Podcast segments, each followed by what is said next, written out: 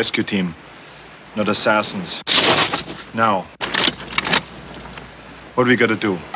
In a part of the world where there are no rules, We pick up their trail at the chopper, run them down, grab those hostages before anybody knows we were there. What do you mean we? deep in the jungle, where nothing that lives is safe, You lose it here, you're in a world of hurt. Showtime, kid. Knock, knock. an elite rescue squad You're bleeding, man. I ain't got time to bleed. is being led by the ultimate warrior. We need the best. That's why you're here. But now, What's got Billy so spooked? There's something out there waiting for us. And it ain't no man. they're up against the ultimate enemy. Holy Mother of God. Nothing like it has ever been on Earth before. She says the jungle just came alive and took him. We cannot see it, No blood, no bodies. We hit nothing. but it sees the heat of our bodies and the heat of our fear. Whatever it is out there, it killed Harper. And now it wants us. Ja, hallo, herzlich willkommen zur neuesten Episode von Spielfilmen, dem filmografischen Podcast. Das steht zumindest in der Beschreibung bei, bei Spotify, bei iTunes, bei Stitcher, wo auch immer ihr uns hört. Und dass ihr eingeschaltet habt, das spricht für euch, denn wir sprechen heute Abend über einen Regisseur, über den, ich möchte nicht sagen, er ist die Initialzündung für unser Format, aber es war so ein, ein Name, den hat mein lieber, lieber Co-Host, der Dennis Bastian, ganz früh an mich herangetragen. Und ich glaube, insgeheim fiebert er seit unserer allerersten Episode, seit wir zum allerersten Mal hier zusammen sprachen in diesem Format über die Wachowskis, darauf hin, auf das, was wir heute machen. Lieber Dennis, guten Abend. Guten Abend, Patrick. Ich würde das hier noch so ein bisschen verzögern, so ein bisschen äh, edgen. Ich, ich, Äh, Du hast ja auch, du hast ja auch ein ganz großartiges, also ich habe es gefeiert, äh, ein, ein, äh, vor einem Monat, zumindest Ja. vor einem Monat, äh, ein, ein Rätsel, ein Bilderrätsel äh, bei Twitter gepostet. Und äh, es, es wurde aber, äh, wenn ich das richtig sehe, recht schnell geknackt. Was sehr schade ist, ich glaube, ich wäre nicht drauf gekommen. Ich hätte es nicht war- erraten. Äh, sollen die beiden Herren äh, einen Shoutout kriegen dafür, dass sie es gelöst haben? Es hat Oh, zum einen, glaube ich, äh, einer der beiden Moderatoren von Bullet and Fist. Welcher von beiden? Das wird ein Geheimnis bleiben, aber auch äh, dahingehend eine warme Empfehlung, sich diesen Podcast anzuhören, ein Actionfilm-Podcast. Äh, und zum zweiten oder zum ersten hat es äh, gelöst der Marmarius. Herzlichen Glückwunsch, ihr habt es gelöst. Es gibt leider keinen Preis. Äh, wir sprechen über John McTiernan, sollte man sagen. Yes. Was war denn das Bilderrätsel? Ein John Travolta, der aus dem Flugzeug guckt, ein ähm, Macaulay Kleine. Culkin, äh, ein Still aus The Howling, das Tier von Joe Dante und ähm, ein paar Scheiben Nahenbrot. So. Ah, ich, fand, äh, ich fand's gut. Ich fand's gut. Das ist herrlich. Würden wir diesen Podcast machen, wenn wir nicht, wenn es John Big Tier nicht gäbe? Sag mal. Ah, mir würden ein paar äh, Herzensfilme äh, verwehrt äh, geblieben sein in diesem Leben. Und auch ein paar Filme, die vielleicht nicht so äh, viel Beachtung finden, wie, wie so seine, seine Highlights, aber trotzdem, finde ich, äh, gut sind und, und äh, unterhaltsam. Und, und das auf jeden Fall, ja, vielleicht auch von Filmen, wo man jetzt sagt, okay, gut. Also ich, ich sag mal so, John McTiernan ist, glaube ich, ein sehr unbekannter Regisseur. Das Ja. heißt jetzt, also so klar in der Filmwelt, aber ich glaube so, es ist einfach so kein namhafter Regisseur. Also jetzt e- egal, wenn du jetzt, keine Ahnung, hörst Podcasts, guckst irgendwelche Filmsendungen oder sonst irgendwo. Äh, ich finde, er ist immer so ein bisschen unbeachtet oder zumindest, nicht unbeachtet, aber zumindest äh, bei manchen Filmen hast du ja, okay, es große Filme, da wird dann auch über den Regisseur Ja, ja. gesprochen. Aber bei all seinen Filmen wird, glaube ich, über ihn gar nicht so viel gesprochen. Habe ich zumindest das Gefühl. Ja, das ist recht. Ich würde den auch schon so, in so eine Ecke packen mit Leuten wie, wie Peter Hyams oder äh, John Badham oder ähm, John Frankenheimer. Einfach deren Filme du alle kennst und sagst, ah ja, weltbekannt, natürlich. Und dann, ähm, Aber die Namen dahinter sagen dir relativ wenig. Wobei bei McTiernan, ich weiß eben nicht, dazu werden wir später kommen, inwieweit das eben auch so mit seinem eigenen Tun zusammenhängt, dass er in den letzten Jahren so, Ja, ja. klar. Es trägt mit Sicherheit dazu bei, dass er jetzt schon seit puh, fast über, mit Sicherheit über 15 Jahre keinen Film mehr rausgebracht. Ja, ist sind über 15 Jahre. Ich glaube 17 sogar. äh, über die Gründe dafür, ich glaube, die Gründe sind bekannt, zumindest Leute, die sich so ein bisschen mit seiner Karriere auseinandersetzen oder überhaupt äh, Action Genre technisch affin sind, die, die wissen wahrscheinlich so, was mit ihm geschehen ist, aber äh, die Umstände sind interessant, warum es dann eben so lange von ihm nichts mehr gab. Und äh, äh, ich freue mich jetzt eben auch auf den Rückblick auf seine Karriere, weil die so, so vielfältig ist tatsächlich. Also äh, genre-technisch vielleicht nicht so sehr. Es geht schon alles sehr ins äh, Thriller-Action-Metier. Aber es gibt da doch so ein paar interessante qualitative Brüche später. Genau, und ich glaube, also McTiernan ist wahrscheinlich dann auch so eine, würde sich, glaube ich, auch gar nicht so als Actionregisseur bezeichnen, wenn du ihn selbst so fragen würdest. Mhm. Äh, also es gibt da so dieses, äh, bei Predator, da sagt er halt so, oh ja, ja, hier, die haben mich als Actionregisseur angeheuert, aber ich wollte das eigentlich gar nicht und äh, ja, ich war, kam eigentlich so vom Theater und ich kann gut mit Schauspielern und so und äh, ich, ich mag keine Waffen und, und äh, Gewaltszenen mochte ich auch nicht und so. Äh, hat er so ein paar interessante Sachen im Predator-Kommentar zu äh, geäußert, aber vielleicht dann dazu später etwas mhm. mehr. Chow Yun Fat mag auch keine Waffen und äh, man erinnert sich äh, für ihn nicht an seine Romantic Comedies, sondern eher an sowas wie The Killer oder Hardboiled und ähm, er, betont ja auch in jedem Interview, ich, ich, ich schieße eigentlich gar nicht gerne. Hat John Woo dann, glaube ich, auch mal so gesagt, dass er so Gewalt auch gar nicht mag und eigentlich nee. verabscheut. Das hat ja für ihn auch nochmal so eine sozialkritische Komponente. Er macht es ja quasi nur, weil er ähm, als Statement wieder den eigenen Willen. Quatsch, ich übertreibe. Eigentlich sind alles Taubendokumentation. auch sehr schön. Ja, wer weiß, vielleicht schlägt eines Tages so John Wuber uns auch vorbei. Das ist eben auch so, auch so eine Sache. Wir gucken ja auch immer so ein bisschen, wie viel machen Regisseure, Filmemacherinnen und Filmemacher und ist das überhaupt in in einem überschaubaren Rahmen abzudecken. Und John Woo ist zum Beispiel gleich so eine Figur, von der ich sage, ja, allein der Umfang seines Werks, der der, der, der, der bietet noch, das bietet noch mal ganz andere Herausforderungen als das von McTiernan, was jetzt auch nicht super kompakt ist. Also wir werden schon äh, vier stolze Episoden voraussichtlich auf ihn verwenden. Aber es ist, äh, es ist machbar. Es ist machbar bis Februar nächsten Jahres. Richtig, genau. Und das, das Bei Rouge ist man, glaube ich, bis zum Sommer dran. Äh, Sommer 2023. ja. Äh, ja, äh, Nomads, sein erster Film, hatte ich auch so auch nie groß auf dem Schirm. Also ich, wie gesagt, ich habe mich sehr auf McTiernan gefreut, aber Nomads war jetzt so nie, dass ich so, also bei mir, ich hatte nie so das Verlangen, dann auch so ein, zwei Lücken, die ich jetzt noch habe bei McTiernan, aufzufüllen. Hatte ich so nie das, nie das Verlangen nach. Aber das, ich habe auch niemanden gekannt, der jetzt irgendwie Nomads groß kannte und mal gesehen hat und da irgendwie drüber gesprochen wurde. Ich muss doch gar nicht, worum es geht. Ja, es ist ein Film, der, ich glaube, seit seinem Erscheinen 86 so unterm Radar fliegt. Es ist, er wurde eben auch damals von der Mainstream-Presse rezensiert in den USA, äh, schön links und rechts abgewatscht. Und seitdem ist kaum etwas so in der allgemein populären, aber auch kritischen Wahrnehmung mit dem Film passiert. Das fand ich eben auch sehr, sehr spannend. Ich habe ihn, ich glaube, nur in Bruchteilen mal früher irgendwann gesehen, nie in Gänze. Den jetzt in, in, Vorbereitung auf den, auf den heutigen Abend äh, nochmal noch mal ganz geguckt und war dann auch so bei der Vorbereitung fast ein bisschen äh, zum einen überrascht, aber auch so ein bisschen enttäuscht, dass dass so wenig mit dem Film geschehen ist seit seiner Erstveröffentlichung. Mhm. Es gab dann auch nochmal Neuauflagen in HD von interessanten Labels, zum Beispiel in den USA hier von, von Shout Factory, das Ganze nochmal für ihre Scream Factory-Reihe, glaube ich, sogar als Collectors Edition aufgezogen haben. Aber der dümpelt eben so weiterhin darum außerhalb der Wahrnehmung der meisten Filme. Freundinnen und Freunde, habe ich, ist, ist so mein, mein Gefühl.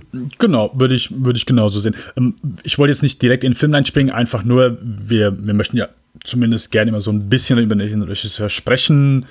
Äh, im, von raus oder was er vorher gemacht hat bei McTiernan ist gar nicht so viel. Wir haben jetzt auch gar nicht so viel gefunden. Also, äh, wie gesagt, er hat als Theaterregisseur angefangen ja. ähm, und ist dann eigentlich so recht unspektakulär in die, die Feature-Film-Szene gestartet. So bei manch anderen, da ist es ja noch mal so ein bisschen interessanter oder bei, bei manchen ist dann so, oh, okay, die haben irgendwie so äh, entweder ist es so eine komplette Vollkatastrophe in so der Erstfilm oder so voll das Herzensprojekt, was sie dann schon ewig irgendwie so als Indie-Film machen wollten mhm. und so. Und es ist hier so gar nicht. Ja, einfach so. Er, er, kommt, er kommt aus der Werbe- und Videoclip-Ecke, aber er ist jetzt, so. äh, insofern hat er schon eine ähnliche Karriere hingelegt wie jemand wie, wie, wie ein äh, David Fincher. Äh, aber es ist eben weniger, weniger profiliert. Keiner blickt dort, glaube ich, mehr auf seine Videoclips oder Werbeclips zurück und, und sagt, ach, hier, großartig. Also eher auch dort so ein bisschen unter dem Radar, zumindest in meiner Wahrnehmung. Patrick, ich habe dich vor dem Podcast was gefragt, das werde ich dir jetzt nochmal on air fragen. Oh. Angenommen, du wärst jetzt auf einer Party am kommenden Wochenende und jemand fragt dich, hey, wie findest du John McTiernan? Oder wie findest du die Filmografie von John McTiernan? sagen wir so? G grandios bis zu Punkt X, den wir noch, noch irgendwie chronologisch genau bestimmen müssen. Okay. Äh, es ist ein, also für mich extrem prägender Regisseur gewesen in äh, jugendlichen Jahren. Ohne, glaube ich, dass ich bis, ich glaube, bis zum Erscheinen von Die Hard with a Vengeance so eins und eins zusammengezählt habe und gemerkt habe, ach, das ist alles derselbe Typ. Denn Predator war immer so ein Sehnsuchtsfilm, den konnte man nicht gucken in minderjährigem Alter und wenn der mal im Fernsehen lief, dann war der halb um acht Minuten gekürzt und das war dann immer ganz traurig. Ähm, den habe ich erst relativ spät gesehen, also so um die Zeit, als ich auch zum ersten Mal Die Hard with a Vengeance sah, also dort im Kino war. Und ähm, ja, Stirb langsam fand ich super. Äh, Jagd auf Roter Oktober, auch so eine kleine Liebe. Ich bin jetzt, da, da bin ich auch wirklich gespannt auf das Wiedersehen. Und äh, ja, doch, Medicine Man, auch sehr profilträchtiger Film, aber natürlich nicht ganz so für mich gedacht, also für mein jugendliches alter Ego, aber schon so jemand, der, der ganz wichtig war. Und ich glaube, wie wichtig er war, das habe ich erst später gemerkt, als ich dann merkte, ach, das sind ja alles Filme von demselben Typen. Bin mal gespannt, was da noch so kommt nach Die Hard with a Vengeance. Und ja, da war, ich Okay. glaube, dann, dann, ja, da, da nahm meine Begeisterung so ein bisschen ab. Aber das ist ja ein, Gespräch für einen anderen Tag. Wie sieht's denn bei dir aus? Was, was hältst du so von John McTiernan, Dennis, hier? Also ich fange erstmal ich fange erstmal genauso an. Also grandios möchte ich auch schon gehen, weil ich halt einfach so einzelne Filme sind dann schon wirklich Herzensfilme. Ähm, und ich möchte auch behaupten, dass gerade dann so, wenn es äh, so gegen das Millennium geht, er trotzdem immer noch unterhaltsame Genrefilme macht, die irgendwie immer so einen Tick besser sind, als sie wahrscheinlich so jedes Recht haben zu sein. Ähm, und das ist auch, glaube ich, das ist so bei McTiernan so, wo du eben äh, Peter Hyams und so weiter erwähnt hattest, weil Mc- McTiernan würde ich schon gar nicht mehr als so einen Handwerker ansehen. Ähm, Wo ich sage, hey, der kommt, der macht einfach so sein Ding so. Ich glaube, er bringt immer schon noch mal so ein bisschen, ein bisschen mehr dazu. Ich mag also gerade seine Kameraarbeit ähm, und einfach so sein. Ich finde, er hat ein sehr schönes Gefühl für äh, das Geschichtenerzählen. Ähm, das kommt vielleicht nicht immer so komplett raus, aber ich habe bei keinem seiner Filme irgendwie so das Gefühl, oh, okay, äh, die, die ziehen sich schwer oder äh, er verliert sich hier irgendwie in einem Plot, sondern es ist immer so für mich ein Grundlevel oder ein Grundmaß an Unterhaltung da gewesen. Sei es bei seinen grandiosen Filmen und bei seinen vielleicht weniger profilhaften Filmen. Und deswegen schätze ich ihn auch wirklich so sehr als Regisseur. Und deswegen war es für mich dann immer schade, wenn man über ihn gesprochen hat und dann ist er eigentlich mal so untergegangen. Ja, ist so, ja, Stück langsam hat er gemacht, was hat er sonst gemacht? Ja, keine Ahnung, so. Ähm, ja, das. Ja, aber wer sagt, denn, wer sagt denn, keine Ahnung, jemand, der dich auf der Party fragt, äh, der John McTiernan namentlich kennt und dich fragt, was hältst du eigentlich von dem, der kennt doch Predator oder Jagd auf Roter Oktober. Das ist doch so, sowas fast wie die heilige Dreifaltigkeit des ähm, ja, Actionfilms um die Jahrzehntwende. Die Person, die Person schon, die Person. Ja, keine Ahnung, es ist halt, es ist eine sehr, ähm, vielleicht tue ich da auch so, der Film will Unrecht. Aber meine subjektive Wahrnehmung ist es zumindest, dass über John McTiernan nicht häufig gesprochen wird. Ja. Oder wenn irgendwie so einer seiner Filme aufkommt, geht die Diskussion nicht über in den Regisseur.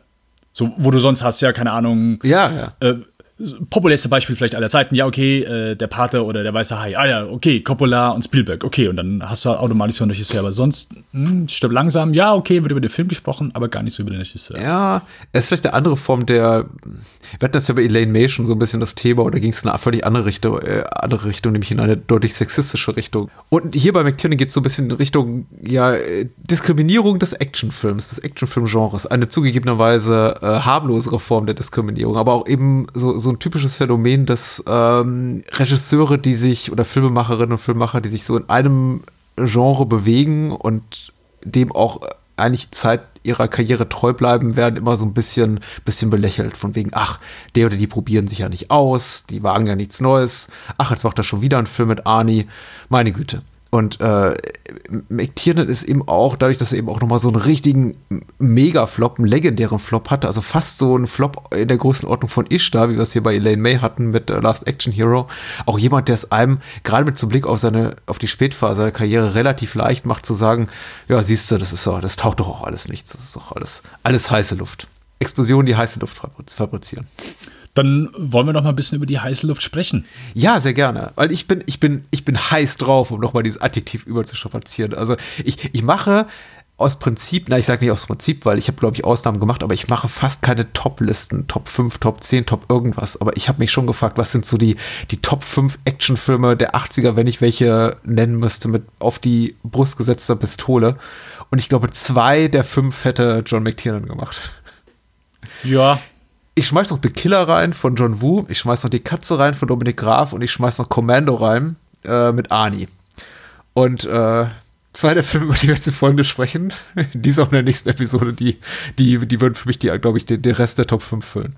Aber ich vergesse bestimmt auch ganz viele. Ich vergesse zum Beispiel alles von Jackie Chan wahrscheinlich gerade. Ja, ja. Aliens wäre jetzt so, was mich spontan noch einfallen würde, wo ich sagen, ja. Ah, ja. Also, eh, Machen wir eine Top 10 draus. Machen wir eine Top 10 draus. Ja, Terminator Der natürlich auch. Der erste. Okay, vergiss es. Das ist genau der Grund, warum ich keine Top-Listen mache.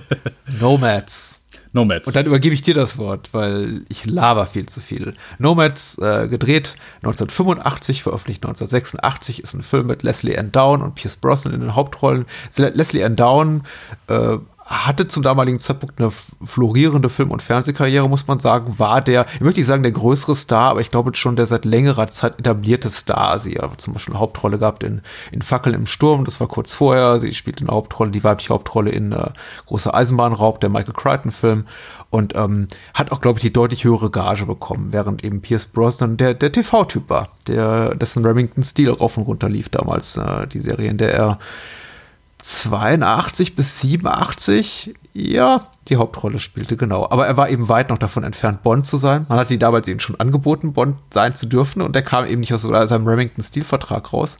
Aber er hatte die Zeit für Nomads, den er gemeinsam machte mit John McTiernan, dann eben 85, veröffentlicht 86. Und zur Handlung, ja, das ist eine Herausforderung. Zur Handlung sei so viel gesagt. Es geht sich um eine Ärztin, eine ähm, Notfallärztin in einem Krankenhaus. Sie heißt Flax, Dr. Flax, gespielt von Leslie Ann Down. Und ihr wird eines Tages ein äh, blutbesudelter Patient eingeliefert. Das ist Pierce Brosnan. Er ist ein, ein Anthro Anthropologe, ein französischsprachiger Anthropologe, weswegen wir auch in, in den Genuss von äh, äh, Pierce Brosnan, dem Iren, kommen, wie er die ganze Zeit versucht, Französisch zu reden, was nicht so verkehrt ist, aber äh, darüber vielleicht gleich mehr. Und er stirbt quasi vor ihren Augen, aber nicht ohne ihr vor etwas äh, ins Ohr zu flüstern.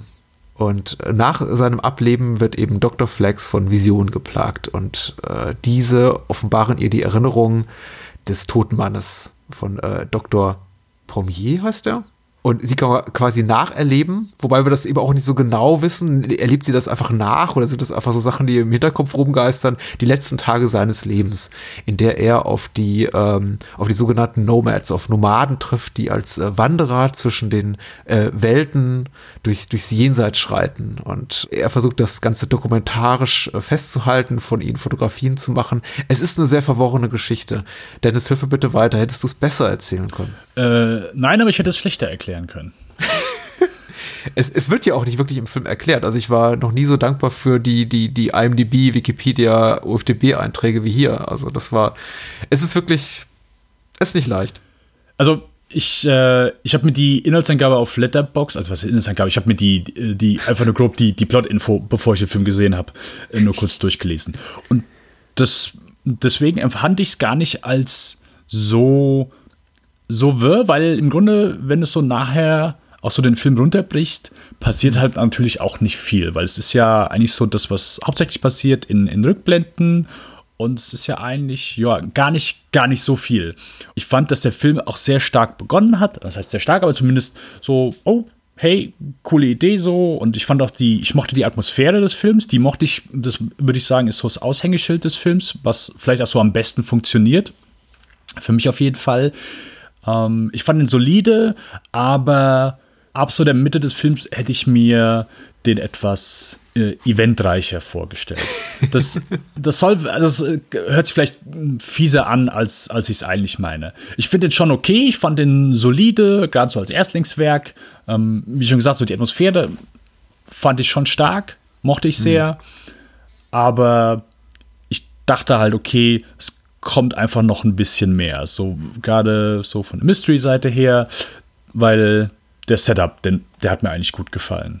Und Ja. da hatte ich so das Gefühl, dass der Film aber zumindest die Geschichte vielleicht so ein bisschen hinter den Möglichkeiten bleibt. Aber das ist vielleicht auch einfach nur so von meinen Erwartungen her und keine Ahnung, du siehst das Poster und mhm. vielleicht eine etwas ähm, intensivere Vorstellung. Ich habe zum Beispiel, äh, wie heißt der, von äh, Clive Barker, ähm, Hellraiser? Nee, nee, nee, nee. Nightbreed? Nein, äh, A Lot of Illusions, genau. Mhm. Äh, ich habe irgendwie im Kopf gehabt, so, okay, sowas hatte ich mir so ein bisschen sogar vorgestellt. Aber mhm. das ist äh, nicht der Fall gewesen. Aber ja, also auf jeden Fall solider Beginn einer danach äh, steiler aufgehenden Karriere von John McTiernan. Ist jetzt aber auch gut mit solide. Also, es ist, ich finde den etwas besser tatsächlich als grundsolide. Aber ich verstehe, woher dein, deine Gefühlslage kommt. Äh, ich, mich hat der Film tatsächlich sehr angesprochen, aber nicht aufgrund des Inhalts, deswegen habe ich mich jetzt auch so schwer damit getan, zusammenzufassen. Er hat eben, er hat andere Vorzüge. Besser als kompetent, schon einfach interessant ich habe jetzt wirklich sehr bedauert, einfach die Entstehungsgeschichte nicht zu kennen, weil ich gucke mir das so an und das, was du gesagt hast, was ich jetzt besser finde als solide, nämlich dass äh, hinter seinen Möglichkeiten bleibt, das trifft für mich mhm. ganz gut auf den Punkt. Ich, ich sah mir das so an und dachte, ich habe die Zeit nicht genommen, aber ab der Hälfte oder nach zwei Dritteln, das ist bestimmt, das war bestimmt mal ein wirklich spannendes Skript. Und irgendwas ist passiert. Entweder ist ihnen das Geld ausgegangen oder McTiernan oder die Produzenten sagten, im Schneideraum ist das Ganze irgendwie zackiger, die, die Montage muss zackiger sein. Es wird eben irgendwann reichlich konfus, was jetzt nicht so schlimm ist, weil McTiernan wirklich extrem kompetenter Regisseur ist und atmosphärisch da eine Menge rausholt. Aber es ist schwierig, dem Film zu folgen und so richtig, äh, richtig emotional dabei zu sein, weil mir die Figuren alle sowas von egal waren weil ich nicht mehr nachvollziehen konnte, was sie da gerade machen, äh, dass er mich auf der Ebene so ein bisschen enttäuscht hat. Und wie gesagt, ich hatte wirklich gehofft, das irgendwie was nachlesen zu können oder ein Interview zu lesen zu können mit den Beteiligten und dann daraus zu hören, ach ja, sie hatten irgendwie ein, ein Epos geplant, äh, ein jenseitiges Epos von mit einem 180-seitigen Skript und in der Produktionsphase wurde das Ganze auf 80 Seiten zusammengestrichen. Aber, aber nee, ich glaube, es ist schon, ich glaube schon der Film, den, den McTiernan machen wollte es ist zumindest der erste Film, den er geschrieben hat, auf jeden Fall. Mhm. Nicht, nicht verkehrt, das zu erwähnen. Was mir eben noch eingefallen ist, ja. Äh, Leslie Ann Down, das habe ich tatsächlich gefunden, hat sich in der Fangoria äh, zum, in so einem retrospektiven Interview, glaube ich, dazu geäußert. Äh, das, das erschien dann irgendwie ein paar Jahre oder sogar Jahrzehnte später, was sie von ihrer Erfahrung hielt. Und sie, ähm, es hat ihr wohl nicht besonders viel Spaß gemacht. Sie hat sich mit McTiernan persönlich nicht verstanden und sie hat den Film auch für, für Mist. Und der, der Interviewer oder die Interviewerin äh, bohrt immer nach und will immer so ein bisschen wissen, ja, worauf, woran es denn? Hast du, hat man dir ein besseres Skript gegeben als das, was letztendlich da produziert wurde? Aber sie, sie, sie laviert sich da so ein bisschen raus mit, äh, ja, da wäre wohl Potenzial gewesen und sie hätte McTiernan doch in die Richtung drängen wollen, das Ganze ein bisschen bisschen verrückter zu machen und eben jenseitiger und übersinnlicher. Aber McTiernan hätte eben Wert gelegt darauf, dass der Film mit einem, mit einem Bein fest so in der Realität verankert ist. Und das hätte ihr wohl nicht gepasst. Aber das ist so all das, was man so an, an die, fast alles, was man so an, an diffusen, vagen Making-of-Anekdoten rauskriegt. Was ist gut an dem Film, Dennis? Ähm, dafür, dass er, ich sag mal so, nachher so ein bisschen jumpy ist. Also äh, Schnitt, klar, gebe ich zu, ist vielleicht dann nicht, nicht so kohärent oder vielleicht ein, ein Tick verwirrend, äh, gebe ich gern zu. Aber äh, er läuft nur 93 Minuten und äh, das ist auf jeden Fall für so eine Art Film äh, von Vorteil, weil äh, mhm. es, nee, es ist wirklich so eine Sache, ich vermisse es manchmal, kurze Filme zu sehen bekommen. Das muss in erster Linie noch nicht mal was von der Qualität äh, her sein, aber es ist manchmal einfach angenehm. Du, manchmal, ich, klar, die Ausrede sozusagen, oder nicht die Ausrede, aber zumindest, äh, wenn du, keine Ahnung, du hörst irgendwie, ja, ich habe den Film geguckt und, oh, der ist mindestens 20 Minuten zu lang.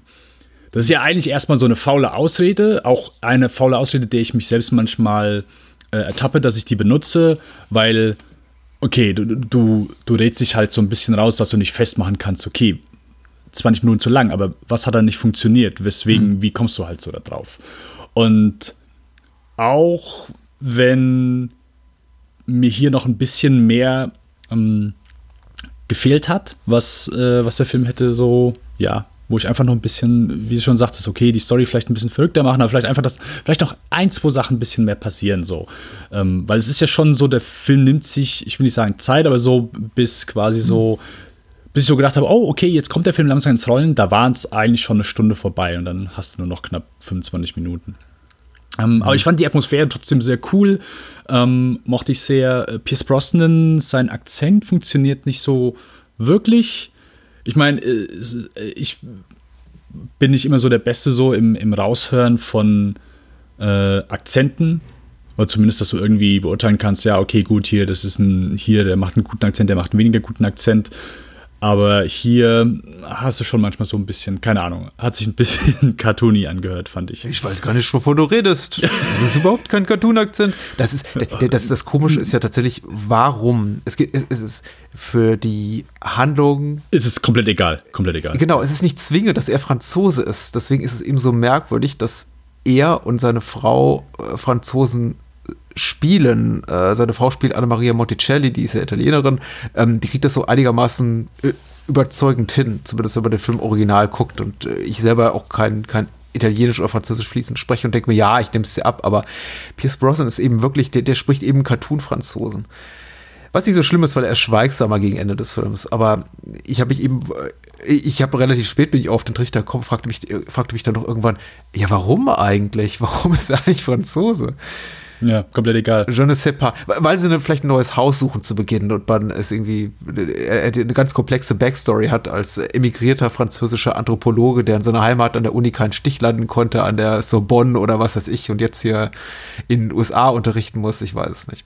Ich weiß nicht. Hm, äh, McTiernan, der hat zumindest im Predator-Kommentar erwähnt, er so, dass er ja, okay, er, er mag äh, er guckt gern äh, europäische Filme und mhm. ihm war immer so egal, so der Dialog war ihm immer egal. Er sagt auch, ja, auch wenn ich amerikanische Filme gucke, so, ich, mir ist immer so, ich gucke gar nicht so, ich, ich höre oft gar nicht hin, so, es ist, das darf ich eigentlich gar nicht sagen, so, ich, mir ist egal, wie die Leute sprechen, so, oder was die sagen. Ich gucke einfach nur das, was passiert und wie die Leute es sagen. Und mhm. vielleicht hat es dann irgendwie damit was zu tun.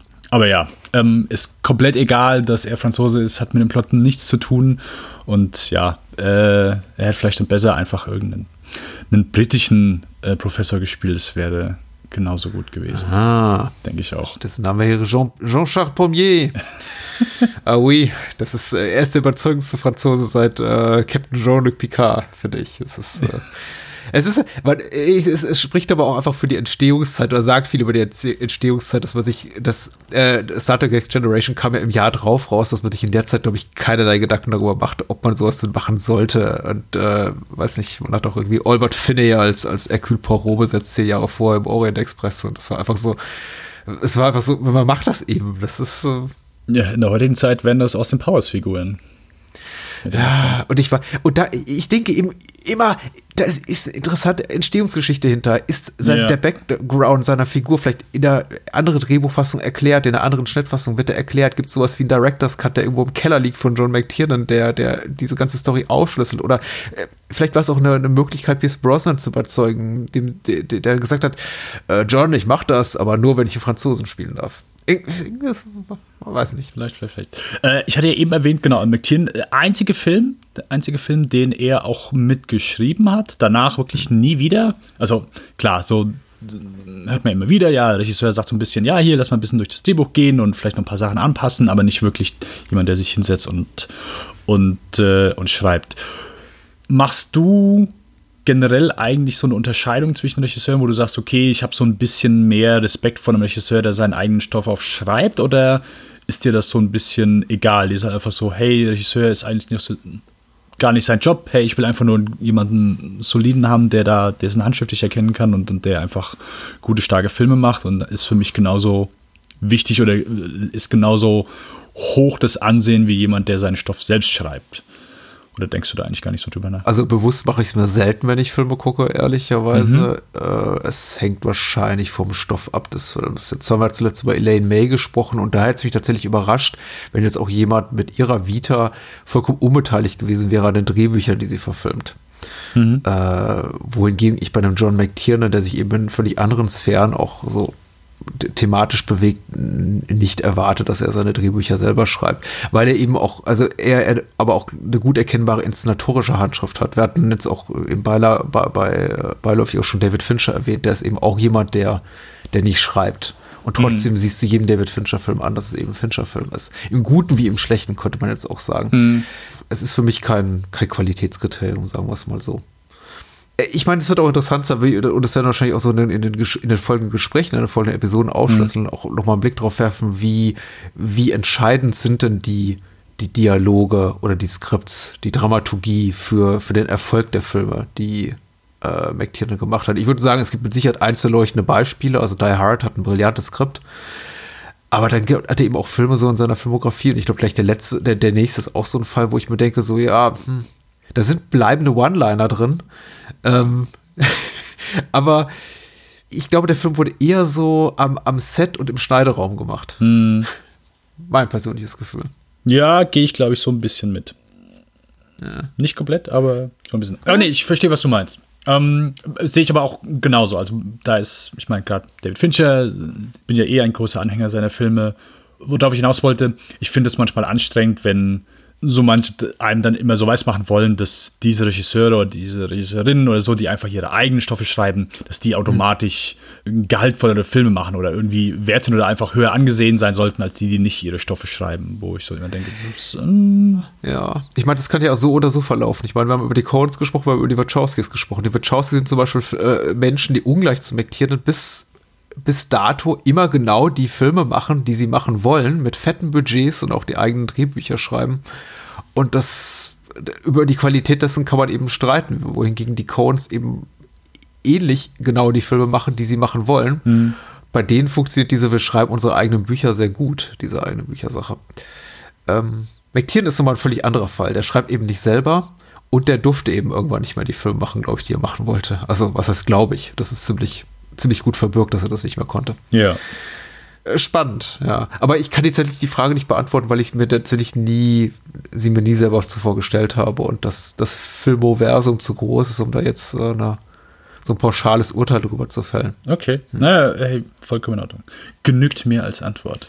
Naja, aber wir sind ja sowieso, wir, wir kennen uns ja schon ein paar Jährchen und wir sind ja beide große Actionfilmfreunde. Deswegen ist ja für uns sowieso John McTiernan eine fast eine sakrale, also eine heilige Figur. Ähm, ich, äh, ma, also. Also, ich würde bei ihm nicht in Frage stellen, sein, sein Auteurstatus, um es anders auszudrücken. Oh, ja, genau. Das, das, genau, da wollte ich eben auf jeden Fall zumindest darauf hinaus, wo McKean ist für mich kein Handwerker. Also, das, da gehe ich auf jeden Fall, da gehe ich auf jeden Fall mit. Wobei ich sagen muss, dass ich hier so seinen Stil, den man jetzt auch vielleicht nicht so kristallklar herauslesen kann, ähm, noch nicht so ganz sehen kann, weil ich mag so seine Kameraarbeit nachher. Ähm, das, das hebt ihn, glaube ich, schon mal so ein bisschen auf jeden Fall, gerade wenn er da mit Jan de Bond zusammenarbeitet, von, von anderen Regisseuren einfach so vom Look her schon mal ab und das ist hier jetzt mhm. so noch nicht der Fall. Wobei, wie gesagt, hey, Atmosphäre war hier schon stark. Fand ich gut. Ich fand den, ja, im, im Grunde, auf Letterboxd hat, glaube ich, den Film irgendjemand beschrieben als, ja, ist, äh, im Grunde ist es einfach nur ein Film, wo Pierce Brosnan von irgendeiner Band, äh, äh, Gang in einem Van verfolgt wird. Hm, ist im Grunde. Das hat Adi auch gesagt, ja. Ja. ja, und äh, für, ich sag mal so, die Lächerlichkeit dieser äh, Prämisse, Lächerlichkeit in Anführungszeichen, äh, fand ich den schon auf jeden Fall unterhaltsam, auch stellenweise äh, kurzweilig. Ich fand die Performances okay, wenn auch vielleicht ein bisschen übertrieben stellenweise. Ähm, aber hättest du mir jetzt das Ding vorgelegt und hätte gesagt, hey, von welchem Regisseur ist das Ding? Ich wäre nicht drauf gekommen, um ehrlich zu sein. Das, was du bei Letterbox gelesen hast, ist, glaube ich, auch eins, eins zu eins fast in, in Total Recall der, der Ani, Ani-Autobiografie so, so drin. Er, er, schenkt ihm nicht viel Beachtung. Also den Gründen, warum er McTiernan wollte als Regisseur für Predator aber er schreibt irgendwie, uh, there was this guy who made uh, this film about supernatural people in a van. He made this for, for less than one million dollars, so I, we hired him. Und das ist so, das ist, glaube ich, alles, was er dazu schreibt, diese zwei Sätze. Und äh, das reicht ja auch Ani. Also, wenn es zum Ani reicht, dann, dann soll es vielleicht auch uns reichen. Ich denke auch, ja. Also, ich bin jetzt froh, dass ich ihn gesehen habe. Also, was, und kann, kann den auf jeden Fall abhaken. So, die Skidebüt von McTiernan, das ist in Ordnung, passt, aber ist jetzt, glaube ich, auch kein Film, wo ich sage, ich verlange, den nochmal zu sehen oder wo ich. Also ich glaube, es ist jetzt kein. Der Film bietet jetzt, wenn ich den jetzt in, in zwei Jahren nochmal sehen sollte, glaube ich, nicht so viel ähm, mehr Qualitäten, die, die, die sich dann mir offenbaren. Aber ja. vielleicht werde ich auch eines Besseren belehrt. Ja, der, äh, ich finde, er macht mit der Kamera schon interessante Dinge. Ich weiß nicht, ob es immer so gelungen ist. Das hat eine, äh, ich finde, das einen wirklich interessanten Schnitt. Der holt diesbezüglich viel raus. Ich finde den Look äh, einmalig, wird auch nicht besonders interessant. Das sind relativ flache Bilder, also die, die, die immer sehr, sehr große Unschärfen, mal beim Hintergrund und mal beim Vordergrund. Also man merkt schon, er probiert sich aus, er will auch stilistisch was Neues. Ähm, es wirkt eben alles sehr, sehr fahrig. Es wirkt gar nicht so unähnlich, was die ganze, die ganzen Schnitt betrifft, wie, wie Rollerball sein, ich glaube, bis dato vorletzter Film, den er gemacht hat.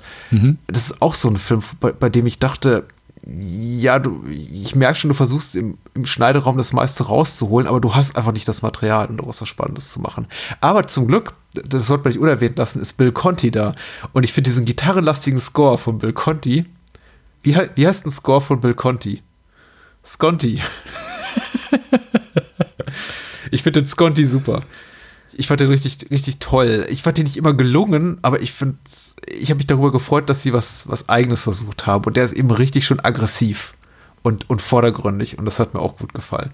Wenn schon so, so, so, so, so, so Quatsch machen, und das ist ein Quatsch, nur mal, es ist wirklich stellenweise wirklich albern, dann, dann noch bitte wirklich mit, mit Gitarrenriffs und, äh, und aufrollenden Saxophon, bitte. Also, das, das fand ich schon stark. Äh, ja, gehe ich mit. Score ja. war cool hat auf jeden Fall dann nochmal so ein bisschen zur Atmosphäre auch beigetragen.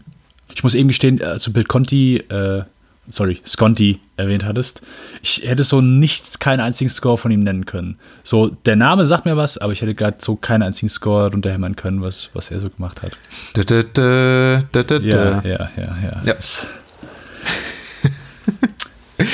ja, es ist, also die äh, Stallone hat ihm die halbe Karriere finanziert, glaube ich. Mhm auch, auch später noch. Aber wie gesagt, ich hatte Spaß, vielleicht, vielleicht, vielleicht kriegt mein Enthusiasmus noch ein bisschen ab. Ich habe mich, äh, wollte ich nur kurz erwähnen, darüber gefreut, habe einige so Figuren des, des Kultfilmmilieus so wiederzusehen oder, mhm. oder Kultmusiker, auch wenn ich das Wort nicht mag. Adam Ann spielt eine kleine Rolle, Mary Warrenoff aus, aus den Common-Produktionen, Nina Fogg äh, hier aus, oh, schlag mich tot.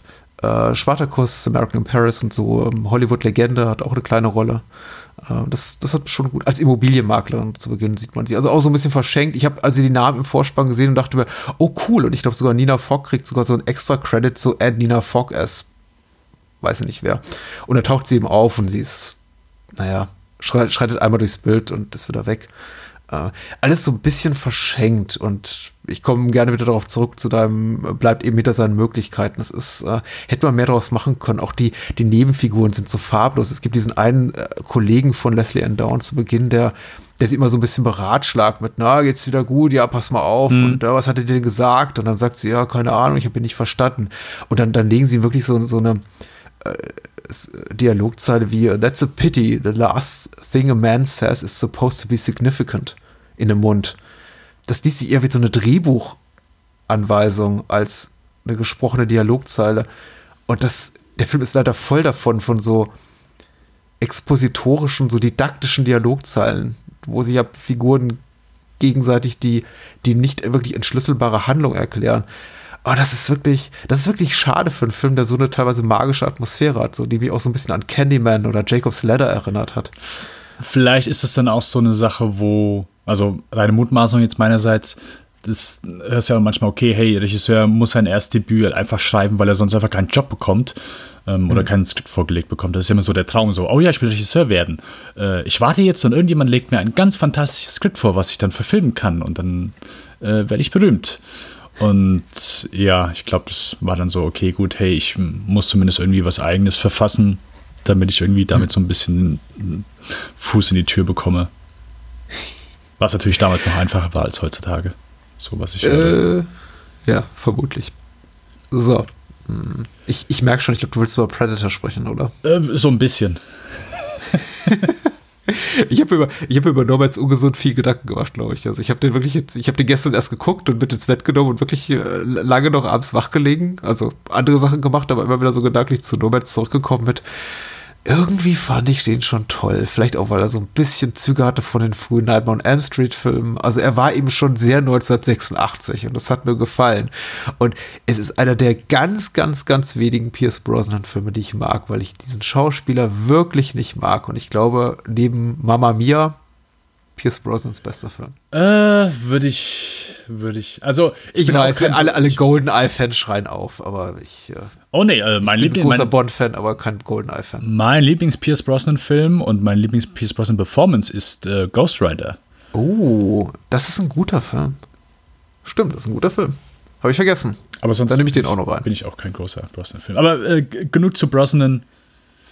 Der alte äh, Wir werden ja auch Brosnan wiedersehen. Das ist richtig. Genau. Äh, eine, eine der, der Figuren neben Bruce Willis und Arnie, mit denen McTiernan zweimal zusammengearbeitet hat. Und äh, Arnies ersten Auftritt im Schaffen, Arnold Schwarzeneggers ersten Auftritt im Schaffen von äh, John McTiernan erleben wir eben in Predator, den er im Jahr darauf machte. Zwischen diesen beiden Filmen, zwischen diesem Low-Budget, Horrorreißer, äh, äh, parapsychologischen, übernatürlichen Horrorreißer Nomads und Predator liegt ein, gerade mal ein Jahr.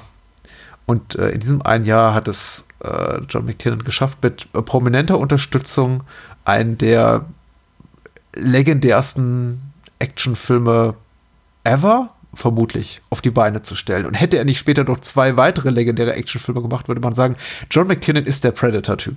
Das war er zumindest, glaube ich, eine Zeit lang.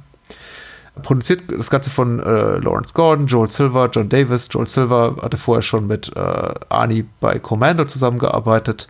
Äh, beide hatten guten Draht zueinander und äh, wie gesagt, Ar Arnold war eben, so geht die Legende, derjenige, der gesagt hat, wenn, wenn ihr hol mir mal den McTiernan ran, der kann aus äh, sehr wenig, sehr viel machen. Und äh, du hast ja den Audiokommentar gehört. Ich fand interessant, McTiernan über Arnie reden zu hören, als sei Arnie noch so ganz am Anfang seiner Karriere.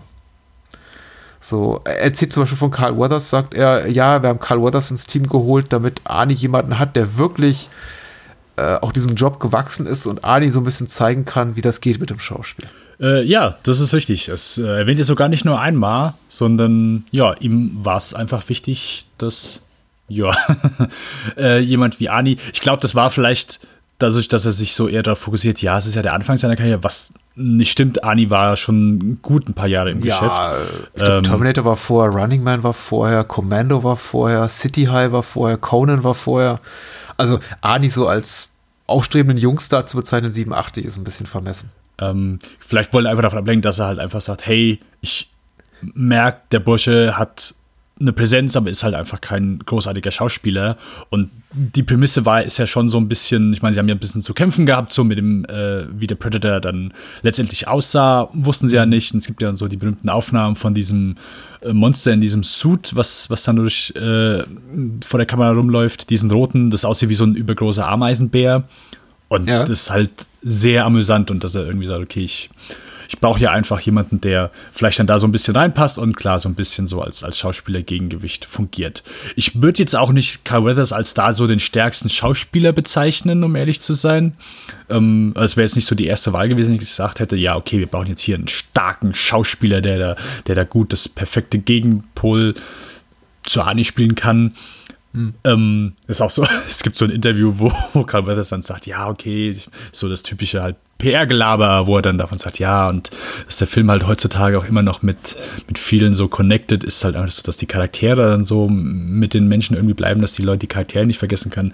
Äh, jeden dieser Charaktere kann ich vergessen. Das ist also ganz ehrlich, das äh, sind alles Karikaturen ähm, und äh, das sind, glaube ich, nicht unbedingt die primären Stärken von Predator.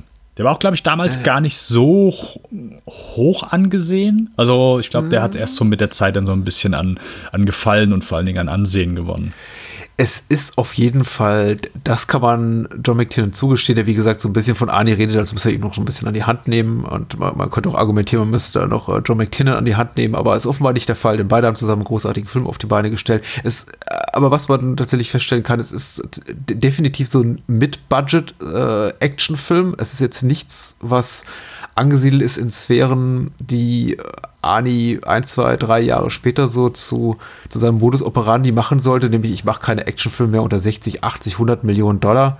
Also äh, Filme wie, wie Total Recall folgten ja schon zwei Jahre später, der kostet irgendwie 80 Millionen und, und 90, 91 dann Terminator 2 mit über 100 Millionen. Das waren alles schon so richtige Megaproduktionen, für die er auch Mordsgagen abgerufen hat.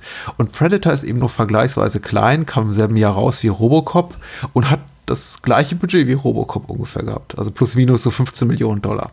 Ist, äh, ist Geld, ist jetzt aber nicht Ishtar, der auch 87 rauskam mit über 40 Millionen Dollar. Und äh, na, Dennis, welcher Film sieht teurer aus? Äh, Ja. Geh mal in dich. So ein bisschen. Genau. Der Predator. Ja, schon. Aber gut, ich meine, die Action-Szene von Ishtar am Ende, das ist halt verständlich, wie viel er draufgegangen ist. Also von daher, da muss man schon. Und die ging ja auch eine Dreiviertelstunde lang. Von daher, Ja. das mu- muss schon ein bisschen Verständnis dafür aufbringen. So, die ganze Szene wiegt natürlich dann gegen, so dieses epische Finale. Ich finde gut, also dass wir auch diese Episode hier so ein bisschen für Cross-Promotion benutzen und immer so alle 20 Minuten erwähnen, dass wir auch über Elaine May gesprochen haben bis vor kurzem und äh, mal bitte reinhören soll. Ja, nicht vergessen. Also mal gucken, wie wir Elaine May hier weiter heute Abend noch einflechten können. So, äh, um noch kurz hier mal die, die, die, die Production Trivia abzuhaken und die, die, die Credits zu benennen, dann haben wir es auch geschafft. Äh, Alan Silvestri hat den, den Score komponiert. Äh, Silvestri ja bis, ich glaube, heute möchte ich behaupten, ein Komponist, der sehr gut im Geschäft ist, viel mit Robert Zemeckis gemacht hat. Äh, unter anderem eben auch Back to the Future, für den er damals maßgeblich bekannt war. Carl Weathers spielt die zweite männliche Hauptrolle, aber der Film strotzt eben nur so vor Testosteron und äh, wir sehen hier unter anderem auch äh, Bill Duke als Mac. Äh, Sonny Lantham, ganz, ganz, ganz große Persona non grata, wie viele im Cast, muss man sagen. Auch Jesse Ventura hat ja irgendwie ein, einiges an unangenehmen politischem Dreck am Stecken äh, als, als Billy. Ein, ein, ein Halbblut, darf man, nennt man das noch so? Weiß nicht. Also im Kontext dieses Films wäre es, glaube ich, okay. Ähm, Shane Black, äh, späterer bestbezahlter Hollywood-Autor ever. Äh, und Kevin Peter Hall sollte man vielleicht auch noch nennen. Als, als der Predator in einer Neubesetzung, die äh, erstmals eine Rolle, die erstmals, glaube ich, Van Damme spielte als Stuntman. Und man dann doch entschied, ja, ist schwierig, so mit Bill Duke und Jesse Ventura und Arnie äh, Männer weit jenseits der 1,90 zu haben und dann eben mit Jean-Claude Van Damme einen Predator-Stuntman, der ungefähr 1,70 Meter groß ist. Könnte, könnte ein bisschen wenig bedrohlich wirken und dann eben Kevin Peter Hall in die in den Jumpsuits äh, schlüpfte. Ja. Und dann später auch ins Predator-Kostüm natürlich. Äh, so. Und die Handlung? Ein Spezialkommando, ich, ich lese die UFDB-Inhaltsangabe vor. ein Spezialkommando der US-Armee soll im Dschungel Südamerikas ein Guerilla-Camp neutralisieren und nach vermissten amerikanischen Soldaten suchen. Was sie allerdings erwartet, ist die Hölle auf Erde, denn ein außerirdisches Wesen treibt in dem dichten Dschungel sein Unwesen. So, ist kein Spoiler, denn das allererste, was wir sehen, und wir können es ja ein bisschen so an der Chronologie der Ereignisse entlanghangeln, ist ein, ein Raumschiff, das auf die Erde zurast und dann auf eben selbiger abstürzt. Wie ist deine Geschichte, lieber Dennis, mit äh, Predator? Wie lange lebst du mit dem Film? Was hast du für Gefühle? Was möchtest du mitteilen? Äh, Predator ist ein Film, den ich gar nicht so früh gesehen habe. Äh, ich habe als erstes Predator 2 gesehen. Ähm, und bin zu Predator wirklich erst später gekommen. Ich meine sogar erst, boah, ich würde sagen, als ich 16, 17 war, habe ich Predator dann zum ersten Mal gesehen. Da, ich kann ja nicht sagen, wieso, aber da hat es etwas, etwas länger gedauert. Ähm, ja, äh, selbst das war auch, wie du schon sagtest, glaube ich, nicht, äh, weil wenn er im Fernsehen lief, war es nicht unbedingt äh, die äh, Fassung, die man sehen sollte, weil der war schon ordentlich geschnitten. Ich meine, heutzutage kriegst du den äh, für, für einen Fuffi irgendwo im Rewe, äh, weil er ist ja mittlerweile ungeschnitten ab 16, aber das war damals eben noch nicht der Fall. Können wir auch gerne noch zu Nomads ergänzen. Ich glaube, der wurde auch neu klassifiziert und ist jetzt ab, ab, ab, ab 16, ja, genau. Also es war aber ein böser Film, also als Predator plötzlich ab 16 war, hat mich überrascht, aber gut. Ich glaube, Nomads sogar hat eine 18er Freigabe, zumindest die äh, Blu-ray bei Hatte, ja. Okay. Hatte, hatte, Okay. aber jetzt nicht mehr. Ist Ja. neu, okay, okay. Ähm, ja, äh, habt ihr dann irgendwann die DVD geholt, äh, ein Vermögen dafür ausgegeben, wie das damals für ungeprüfte F äh, Filme so war und man nicht irgendwie wusste, wenn man auf dem Land lebt, wie kommt man dran? Stimmt, der war ungeprüft, hatte dieses äh, SP, Spio, Spio- Spio-Siegel. JK, genau, ne? richtig. Äh, ja, aber ich, äh, ich fand den großartig. Schon damals beim ersten Mal sehen, geil. Einfach für mich. Ich meine, du merkst halt einfach, dass das so nicht so der typische. Auf Papier ist es wahrscheinlich so ein typischer Actioner, aber ich glaube, McTiernan hat hier immer so ein bisschen etwas mehr draus gemacht. Das ist ja einfach so ein Film, der so komplett im Dschungel spielt. Hm. Und das ist ja auch schon nochmal so eine, so eine kleine Kunst, dass da der Film halt einfach nicht komplett langweilig aussieht oder halt irgendwie so ein bisschen träge wird, so weil du die ganze Zeit wirklich in, in tiefen Dschungel drehst. Ähm, sie haben, glaube ich, dann nochmal viel im Dschungel auch gemacht und äh, weil sie gesagt haben, okay, hey, wenn du, McKean hat mal im Interview gesagt, wenn du in den Dschungel gehst und willst drehen, mhm. kannst du halt knicken, weil es halt einfach so dicht bewachsen ist, dass du, mhm. ja, du kannst halt einfach gar nichts filmen. Um, ähm, und es ist nichts eben, ne, du stehst immer irgendwie an einem Hang, also es ist nie irgendwie, dass du die Kamera gerade stellen kannst oder dass deine Schauspieler gerade stehen. Um, ähm, ja, von daher also einfach einen Film komplett im Dschungel zu spielen und ihn einfach trotzdem gut aussehen zu lassen, nicht irgendwie äh, optisch langweilig. Also ich finde, der Film sieht einfach echt fantastisch aus, wie der Dschungel gedreht ist. Äh, wirklich ein paar sehr geile Einstellungen hier, die, die so zum Film dazu beitragen. Die Kameraarbeit allein, also es ist mit Sicherheit einfach ein ganz ekelhafter Knochenjob gewesen. Ähm, die Kameraarbeit hier so geil durchzuführen. Äh, wirklich teilweise flüssige Dolly-Shots und Fahrten und alles. Äh, McLean hat auch mal gesagt, ja, okay, manche, manche hätten sich damals so ein bisschen, also manche andere Cinematografen hätten sich so ein bisschen beschwert an manchen Moves, die er dann da halt so gemacht hätte mit mhm.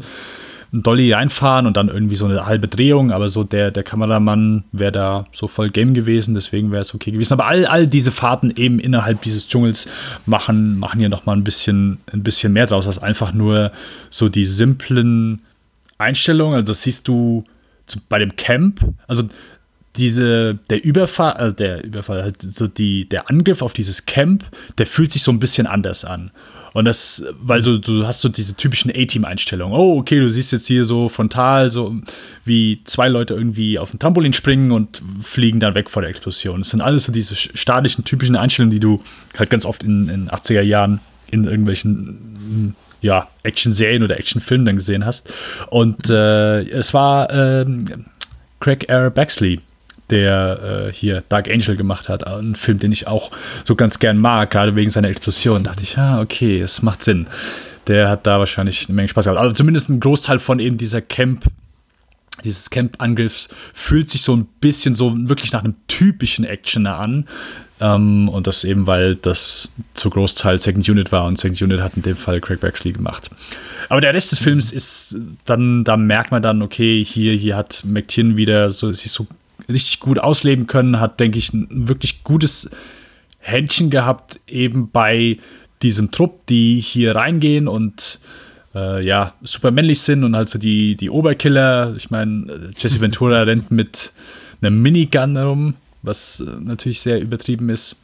Aber ich finde, sie verkommen nicht zu sehr zu Karikaturen, zumindest dann gerade gegen Ende nicht, weil sie natürlich dann auch, ich sag mal, recht schnell und recht kompromisslos dann äh, dahin gemesselt werden. Predator ist ein, ist ein Herzensfilm tatsächlich. Ich, äh, ein Film, den ich immer wieder gerne gucke, den ich gucke, wenn ich einfach gelangweilt bin, wenn ich mal was sehen möchte, was mich ablenkt, was mir mhm. einfach Spaß macht. Der Film hat ein unglaubliches Tempo und du hast absolut recht, der Film sieht unwirklich gut aus. Ich, ich danke dir für die Anekdote mit Craig Baxley, dass du dafür für die Second Unit äh, Photography ähm, oder Direction verantwortlich war, aber eben auch der, der Hauptkameramann Donald McAlpine, die machen einen Job.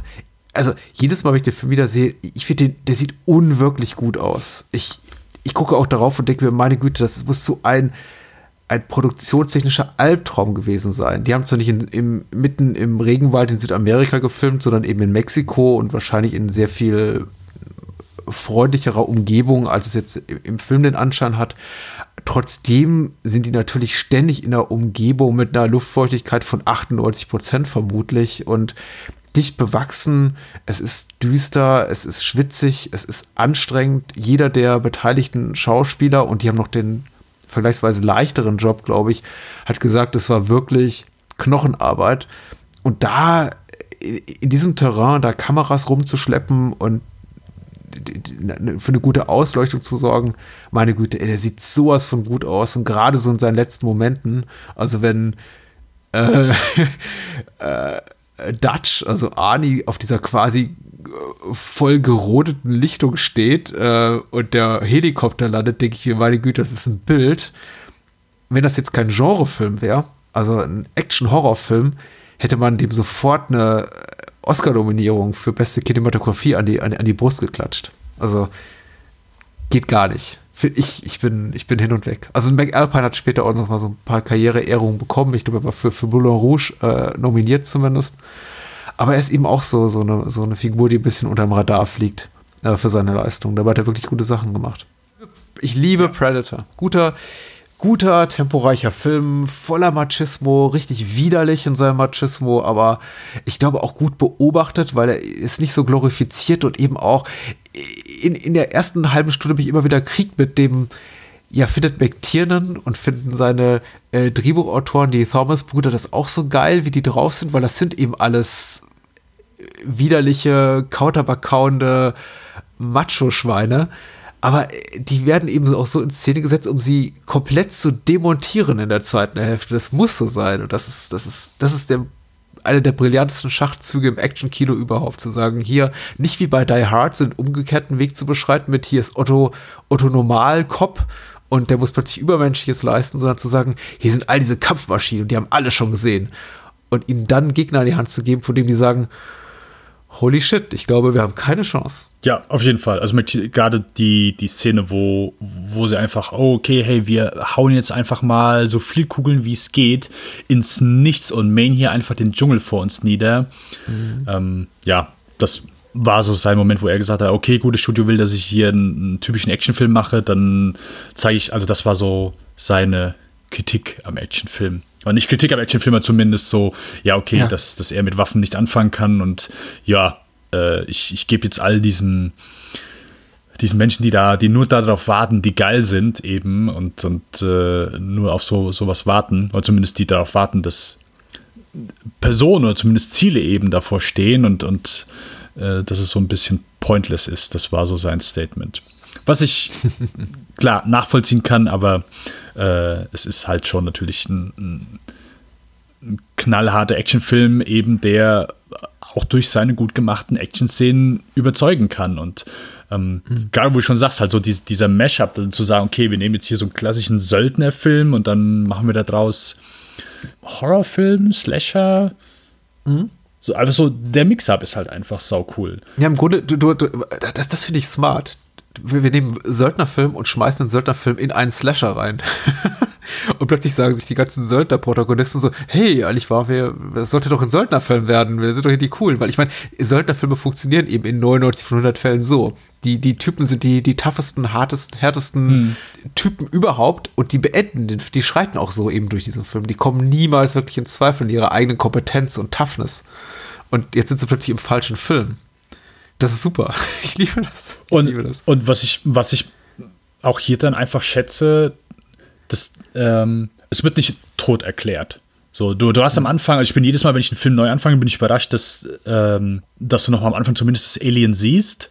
Weil ich glaube, ich habe damals sogar im Fernsehen eine, Auf, eine äh, die Aufnahme ist äh, gestartet, nachdem du das am Anfang siehst, sondern fängt halt an, wo der Helikopter, äh, wo das Team äh, eben äh, am Strand entlang fliegt ach, ich vergesse halt immer wieder, dass du am Anfang so dieses Raumschiff siehst. Aber mhm. ansonsten wird ja nicht viel erklärt. Und du brauchst doch gar nicht viel. Und es gilt ja für alles. Also, woher der kommt, so die, die Frau, die sagt ja mal so zwischendurch, ja, in heißen Sommer äh, kommt er immer wieder.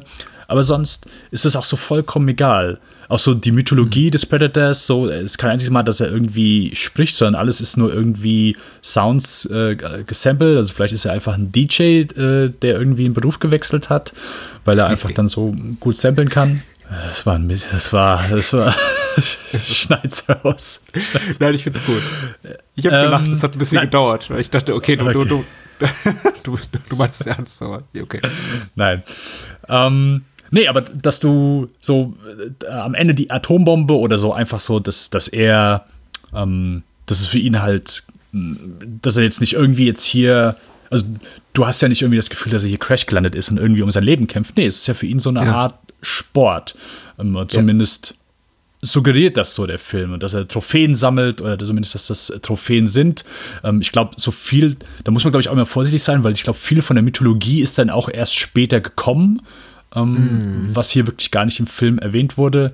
Aber brauchst du auch gar nicht so. Es, es wird einem genug an Informationen an die Hand gegeben. Es ist, glaube ich, keine, also ich, in Retrospektive würde ich behaupten, dass äh, ohne die, das, das, den Predator das Predator-Franchise oder den Mythos so und alles, was eben dazu kam, dass der Film äh, ohne eben all dieses Wissen, was man jetzt so im Nachhinein hat, trotzdem immer noch sehr, sehr gut funktioniert, auch ohne die Informationen, weil er einfach so den Kernkonflikt sehr gut macht. Erstmal knallharten Actionfilm und dann einfach zu sagen, ja, okay, gut, hier, das sind die, die sind die alle knallhartesten, knallhartesten Typen hier, selbst wenn die getroffen werden, da haben die noch immer Zeit zum Bluten und plötzlich haben sie nicht nur Zeit zum Bluten, die, die, den, den, den läuft komplett die Zeit weg zum Bluten. Also es geht dann recht flott. ja, ähm, über die Predator-Reihe gibt es sicher viel zu sagen. Wir haben auch, äh, ich mache beim anderen äh, Podcast Bahnhofskino schon über die meisten der Sequels gesprochen, über, über Predator 2, aber auch über Aliens vs. Predator, über die beiden Filme. Und ich glaube, es ist tatsächlich wie, alles ist eben bei den meisten Horror- und Action-Franchises immer so ein bisschen das Manko, dass die Mythologie bis zu einem Punkt wächst, an dem man dem Original die, die Magie raubt. In dem Moment, in dem eben in Halloween plötzlich äh, Jamie Lee Curtis die, Schwester, also Laurie Strode, die Schwester von Michael Myers ist und plötzlich ist, weiß nicht, Freddy Krüger nicht mehr irgendwie der, der unbarmherzige Mörder, sondern eben ein vielleicht zu Unrecht im Keller verbrannter, äh, äh netter alter Mann aus der Nachbarschaft. Und ach, ich weiß nicht, man schreibt immer so Sachen dazu.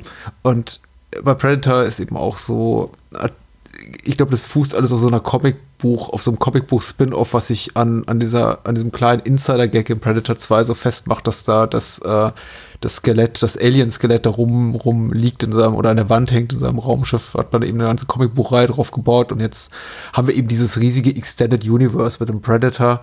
Dabei will der Predator eben doch nur jagen. Äh, und das ist ja auch das Faszinierende, wie du es ganz richtig umschreibst. Die, die, die Motivation finden zwar unsere Protagonisten und die eine Protagonistin, die der Film äh, eben hat, die wird gespielt von Elpidia Carrillo, das ist Anna. Äh, die finden sie heraus, aber ansonsten eben gar nichts. Und das ist auch, es ist auch vollkommen irrelevant, woher der kommt. Ich meine, gerade darin liegt ja auch die Magie und diese magische, diese Bedrohung dieser, dieser, die, dieses Feindes, den sie da, den sie im Dschungel begegnen, eben in der Tatsache, sie nicht wissen, woher kommt der, was sind seine Schwächen, was will der eigentlich von uns, dass sie erstmal die Hälfte des Films damit zu, zu, zubringen, all das rationalisieren zu wollen, was da passiert. Da hängen gehäutete Leichen an Bäumen und die stehen auch darunter und sagen, ah, hm, ach komm, schneid sie runter, das müssen ja diese Rebellen gewesen sein. Und äh, alle, jede Stimme der Vernunft schreit, nein, das ist, das ist irrational. Natürlich war das nicht die Guerilla-Kämpfe. Warum sollten die irgendwelche Menschen häuten und die irgendwie äh, ritualistisch an Bäumen aufknüpfen? Und dann kommt auch noch Anna rein, die sie dann gefangen nehmen äh, nach dieser Befreiungsaktion, die eben auch diese fünf Verräterin halten, die eben auch sagt, hier, das ist der, der, der Teufel, der ist da niedergestiegen und alle, alle, alle äh, Söldner, nein, nein, nein, ach Quatsch, haha. Mit uns macht man sowas nicht. Äh, das ist, ist großartig, ist ein großartiger Kniff und deshalb haben eben so die Sequels und die Spin-Offs mit Alien und mit, mit dem äh, Alien vs. Predator-Film leider so ein bisschen entzaubert. Ähm, aber hier Perfektion, finde ich. So. Ich bin dankbar dafür, dass ich Predator als erster sehen konnte, ohne das ganze Wissen, die ganzen Kontexte, die, die die Sequels und Spin-Offs hinterher schieben, weil ähm, so funktioniert er am besten für mich. Diese tödliche, unbekannte Bedrohung, das ist ganz großartig. Ja, und, und vor allen Dingen ich, ich habe jetzt, äh, ich, ich wollte gerne noch mal auf die Zeit schauen, aber es ist mit Sicherheit, boah, wie lange dauert es, bis du ihn überhaupt das erste Mal siehst, bis er nicht nur, bis du nicht nur diesen Tarnmodus siehst.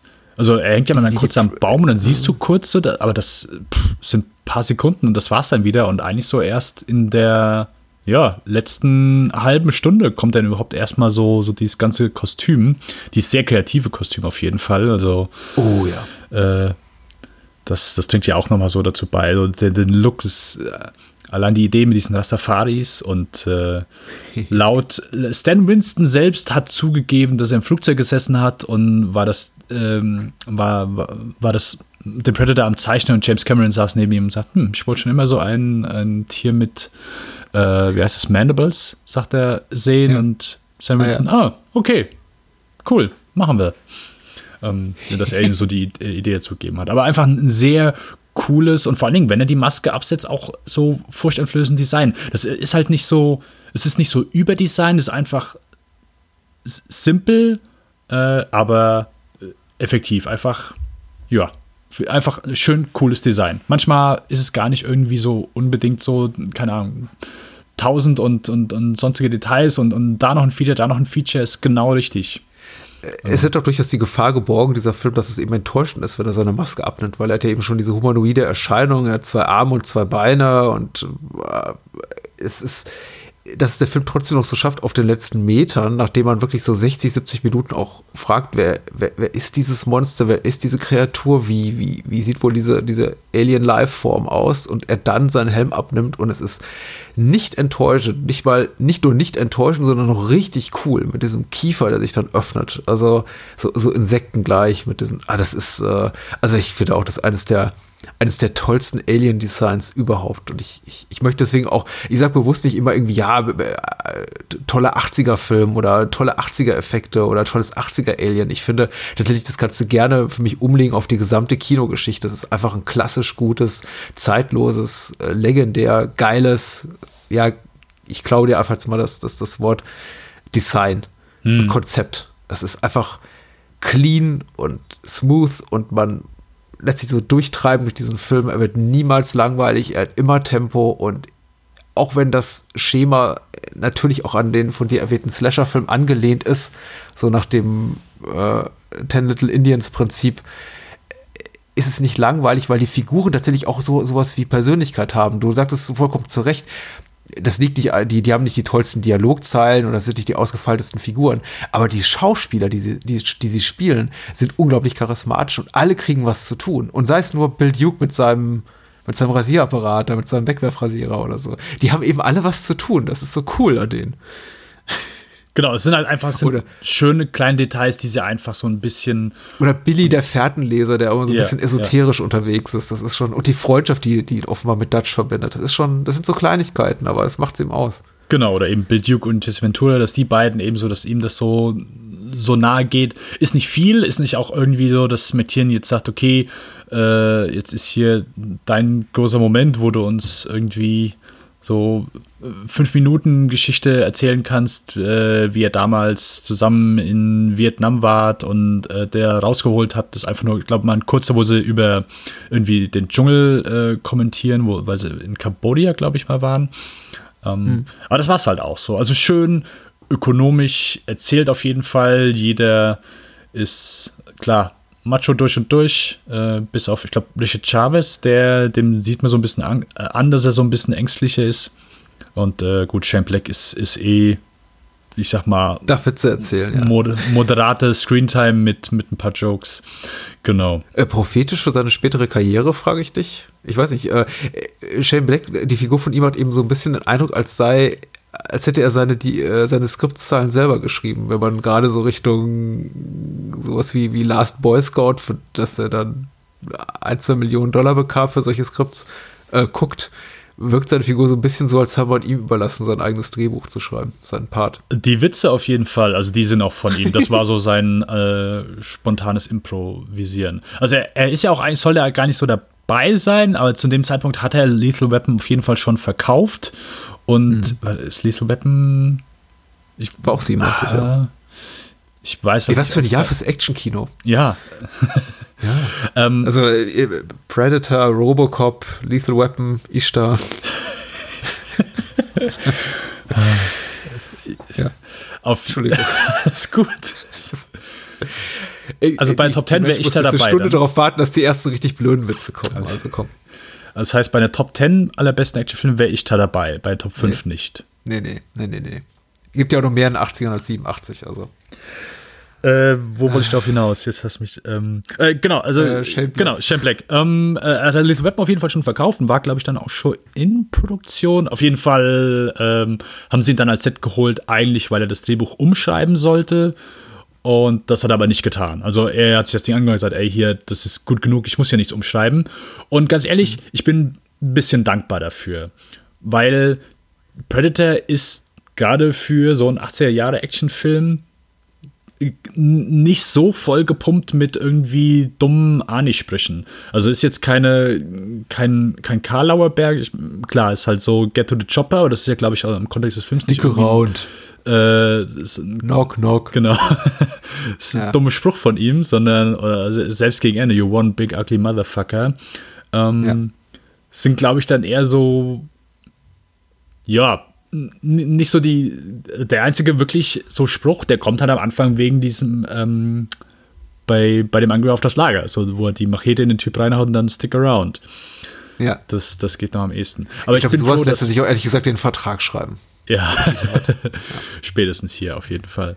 Ähm, aber nee, aber allgemein, dass Shane Black nicht irgendwie dann jetzt so ein paar dumme, paar dumme Witze überall reingeschrieben hat und das jedem Charakter so ein bisschen reingelegt hat, hätte, glaube ich, nicht so unbedingt gepasst. Und äh, daher bin ich, bin ich ganz froh. Also, sie haben ihn dann runtergeflogen, er hat eine kleine Rolle bekommen, aber hat nicht wirklich jetzt hier überhaupt was am, am Drehbuch gemacht. Von daher ja. bin ich ganz froh drüber. Es wurde, es wurde aber relativ viel am Drehbuch gemacht, aber ja. eben in, in, in einer Art und Weise, die ordentlich ablief. Also vor Beginn des Shootings tatsächlich. Also ähm, es basiert ja auf dem Skript der, der Thomas-Brüder, Jim und John Thomas, die, die namens Hunter und war nicht unbedingt konzipiert für Arnie oder für Joel Silver. Es wurde einfach gekauft und quasi umgeschrieben, glaube ich, auch mit der Hilfe von David Peoples, dem äh, Co-Autor von, von Blade Runner, also Skriptautor. Äh, die Vorlage hat Philip K. Dick geschrieben, aber er war der Drehbuchautor, Co-Autor von, von Blade Runner. Äh, und man kann dann eben irgendwann auf den Predator. Ähm, Singular, weil ich das ursprüngliche Konzept sah auch vor, dass es mal eine ganze Reihe von Aliens dort geben sollte. Also erstmal nur einen und dann kommen immer mehr dazu, die die Menschen jagen. Ähm, und ich glaube, man ist damit gut gefahren. Also das ist auch, das, das wirkt rückblickend fast schon so ein bisschen kontraintuitiv zu sagen, wir casten diese, dieses knappe Dutzend muskelbepackter Testosteronbomben, die auch zum damaligen Zeitpunkt zumindest zum Teil äh, Stichwort Carl Weathers und, und Arnold Schwarzenegger, etablierte äh, Actionstars sind, auch Jesse Ventura, und lassen die gegen einen einzelnen Widersacher antreten. Da sagt wahrscheinlich so jeder, jeder Marketing-Guru, Zampano in Hollywood, äh, Produzent, vielleicht auch sogar so ein Joel Silver, wird er mittlerweile sagen, damals offenbar nicht, das ist zu wenig. Da, da müssen zehn her. Es muss eine riesige Schlacht geben am Ende. Aber alles richtig gemacht. Ja, auf jeden das Fall. Auf jeden Fall. Ist so mein Eindruck zumindest. Hey, äh, selbst in Predator 2 haben sie ja dann eine Truppe von Predator, die auftauchen, aber auch da nicht irgendwie so groß im Kampf. Und ich glaube, all die Filme, wo mehrere Predator drin vorkommen, sind nicht so gut. so gut. Sind irgendwie nee, sind nicht, so gut. gut. Die sind nicht so gut. Ähm, also was wohl auch fürs Ende geplant war, die, die wollten normal auf, äh, auf dem Schiff drehen, also in dem Raumschiff von dem Predator, wo dann, wo du dann auch so mehr von der Backstory erfährst, wo du die ganzen äh, ausgestopften Leichen dann findest, aber haben sie dann mhm. auch verworfen. Ja, warum auch? Warum? Das ist wie, wie, wie das ähm, verworfene Ende von E.T., was äh, Spielberg dann später für die, äh, nicht für E.T., äh, Close Encounters für die Special Edition dann reinpackte und man sich fragte, ja, so sieht es jetzt ab drin aus im Raumschiff. Ist jetzt, meine Fantasie ist besser. Ja, auf jeden Fall. Nee, und äh, einfach Vertrauen drauf, dass das hier funktioniert. So, also brauchst dann gar nicht irgendwie mehr Informationen. Ich finde dann auch so das, das Finale einfach sehr geil. Okay, du hast jetzt hier wirklich alles in Tod, nur Ani ist am Leben und dann nochmal, okay, ich hole mir jetzt nicht irgendwie, keine Ahnung, ziehe irgendwie die Minigun jetzt aus dem Schlamm und gehe damit los, sondern äh, ja, dieses, äh, äh, dieses so Back to Basics quasi, so, so the, the Original Home Alone, wo, mhm. wo er einfach Fallen baut, äh, sich einen Bogen schnitzt. Ähm, ja, einfach, einfach sehr geil. Und auch da, das Ende sieht, sieht äh, gibt es so geile Bilder, wenn alles in, in, in, ins Dunkel gehüllt ist und du hast so dann immer wieder Lichtquellen, die kurz rauskommen, sei es eine Explosion, Funken. Mhm. Äh, sieht, sieht richtig gut aus. Und ich mag einfach so das Bild von Ani voll mit Schlamm, hält die Fackel hoch. Ähm, hat er so, so, keine Ahnung. Ist, ich, ich denke mir immer, das ist ein sehr ikonisches Bild, aber es ist nicht ja. ikonisch. So, also, du, wann, wann, siehst du mal die Bilder von Ani mit, mit Schlamm bedeckt äh, und die Fackel hochhalten? Das ist so irgendwie gar nicht. Aber ich Ja, es ist vor, ist vor allem in dem Film. Also wenn man gerade auf, auf diese, diese ikonografischen Bilder auftauchen, dann hat man so ein bisschen das Gefühl, ja, das sind dann eher so Production Stills, für die sich dann ein ganzes Team von Fotografen und, und, und, und, und Retuschierkünstlern und so äh, äh engagiert haben. Aber das tatsächlich hier ist, sind so viele Momente, also auch Einstellungen, an, an die man sich erinnert, bis zum heutigen Tag, über 30 Jahre später enthalten. Einfach so fast beiläufig werden die gezeigt. Das ist, äh, ist wirklich erstaunlich. Und ja, gerade die letzte wie du schon richtig sagst, die letzten zehn Minuten sind voll davon. Also es gibt tolle Momente, auch so, ähm, auch, auch Billys Last Stand, also von dem man, glaube ich, gar nicht sieht, wie er umgebracht wird. Mhm. Das auch so, finde ich, unglaublich interessanter Kniff ist, was der Film sich da nochmal leistet, nachdem er teilweise in expliziter Detailfreude gezeigt hat, wie alle niedergemetzelt werden. Diesem einen, der ja, was uns der Film so ein bisschen vermittelt, Dutchs bester Freund ist oder Vertrauensmann ist, dessen Tod eben nicht gezeigt wird. Ähm, aber wir eben trotzdem sicher sein können, okay, selbst ihn hat es dahin gerafft.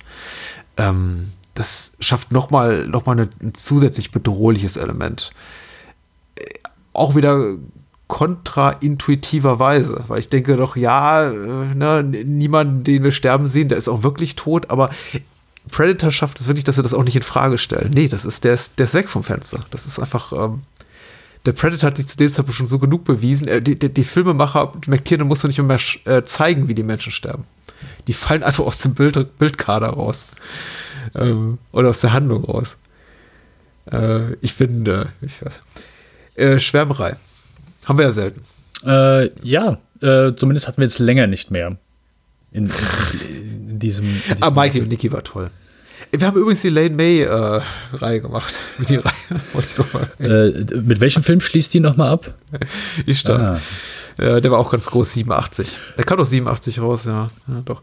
Äh, was ich noch sage, also ähm, äh, eine Production-Anekdote, die, die, ich die ich ganz interessant fand, also ich glaube, meine liebste Produktionsanekdote ist die von Carl Weathers, der, äh, also die waren ja immer wohl alle sehr darum bemüht, auch jeder die größten Muskelberge aufzubauen und Arnie hat sich wohl tatsächlich sogar noch mal äh, runter, runter gehungert auf irgendwie ein, ein Prozent Körperfett, um noch irgendwie irrer muskulöser auszusehen, also ähnlich wie, wie hier Stallone in Rocky 3. Und äh, Carl Weathers hat bei diesen ganzen Workouts, wo sie dann in die Pumperbude gingen, abends vor den, äh, nach den Dreharbeiten, vor Beginn der Dreharbeiten nie mitgemacht, sondern nachts immer heimlich trainiert, weil er äh, vermitteln wollte, dass er äh, sein, sein Körperbau Gott gegeben sei und er sich dafür gar nicht anstrengen müsse. Das fand ich irgendwie eine ganz süße, süße Anekdote, mit der, glaube ich, dann auch erst so in einem Interview 20, 30 Jahre später rauskam. Mit, ah, ich wollte immer, ich wollte, mir war das ganz wichtig, dass alle glauben, ich muss mich dafür gar nicht anstrengen, dafür, dass ich so toll aussehe. Hat dann immer heimlich nachts zwischen drei und fünf Uhr morgens trainiert. Ja, das sind alles. Ich glaube, es gibt, äh, äh mit Jesse Ventura gab es äh, auch eine lustige Anekdote, wo er irgendwie beim Wardrobe Department war und hat dann irgendwie so das Maßband gesehen, wo sie Anis äh, Bizeps äh, gemessen haben und er hat irgendwie gesehen, mhm. oh, der ist kleiner als meiner. Hat sich richtig groß gefühlt und dann irgendwie am Set hat er mit Ani äh, so drüber gesprochen, hat er es erwähnt und dann der Ani, ja, wollen wir, wollen wir, wollen wir wetten und vielleicht Champagner und Jasmine, ja, machen wir, machen wir. Und dann haben sie gemessen und Arnolds war äh, wesentlich größer, weil er hat vor dem, äh, dem Wardrobe Department gesagt, hier, wenn der reinkommt, dann macht mein Maßband mal ein bisschen kleiner, dass er denkt, er wäre größer. ah, Macho-Gehabe, nicht ja, nur vor der Kamera, sondern auch hinter der Kamera. Ja, man kann sich, die waren ja auch alle noch damals relativ jung. Ich meine, Arnie ist ja mittlerweile so ein, so ein Elder Statesman. Ich glaube jetzt auch um, um die 70, aber ich kann mir das schon vorstellen, wie das ist im Dschungel da Mitte der 80er zu hocken mit äh, Leuten wie Weathers und, und, und Schwarzenegger und Ventura und äh, Chavez und, und Sonny Lantham. Das sind ja alles schon so, das sind Alpha-Alpha-Männchen. Also, das ist, muss auch anstrengend gewesen sein. Deswegen auch Respekt nochmal an McTiernan ausdrücklich, dass er die alle so eingefangen bekommen hat. Das ist, äh, doch. Also, das kann nicht leicht gewesen sein. Eine Sache, es ist eigentlich keine Anekdote. Ich weiß es auch gar nicht. Ich muss jetzt nochmal für die nächsten Filme gucken. Aber äh, McTiernan wollte den Anamorphic drehen und dürfte irgendwie ja. nicht, wegen den Special Effects. Und dann hat er irgendwie, weil er beleidigt war oder weil er irgendwie, keine Ahnung, hat er den, also das, äh, das Fox-Logo, das ist ja so, das sieht ja so dann so gestretched aus. Und ja. das hat er dann hierfür gemacht. Und ich glaube, ähm, dass er es jetzt auch von da an für einen Großteil seiner Filmografie dann auch gemacht hat, weil ich glaube, bei Stück langsam ist es noch, bei, ich glaube, bei Hunt for Oktober ist es noch. Ja. Ähm, oh, warte, ist das überhaupt Fox? Und bei all seiner Fox-Filme, dass er dann da auf jeden Fall das Logo so dann gestretched hat. Und das ist auch, glaube ich, dann bei, bei wie vielen und ich glaube, mittlerweile, wenn du die neueste Fassung kaufst, jetzt mich, ich glaube, 4K ist es, glaube ich, dann nicht mehr und bei manchen Blu-ray-Fassungen ist es dann schon auch nicht mehr. Aber die haben zumindest Laserdisc und DVD, gab es immer so das gezogene Fox-Logo.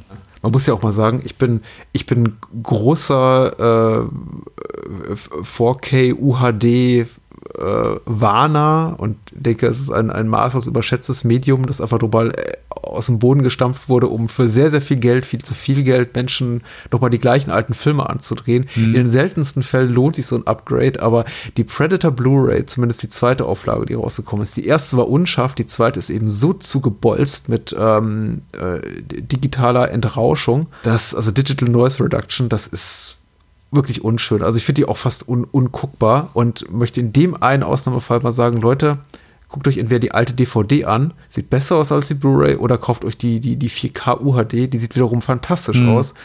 Aber vermeidet die Blu-ray, die sieht wirklich kacke aus. Und selbst wenn ihr die mal irgendwie in der Ramschkiste findet für 2,99, zu viel Geld dafür. Das ist wirklich, ist wirklich schade.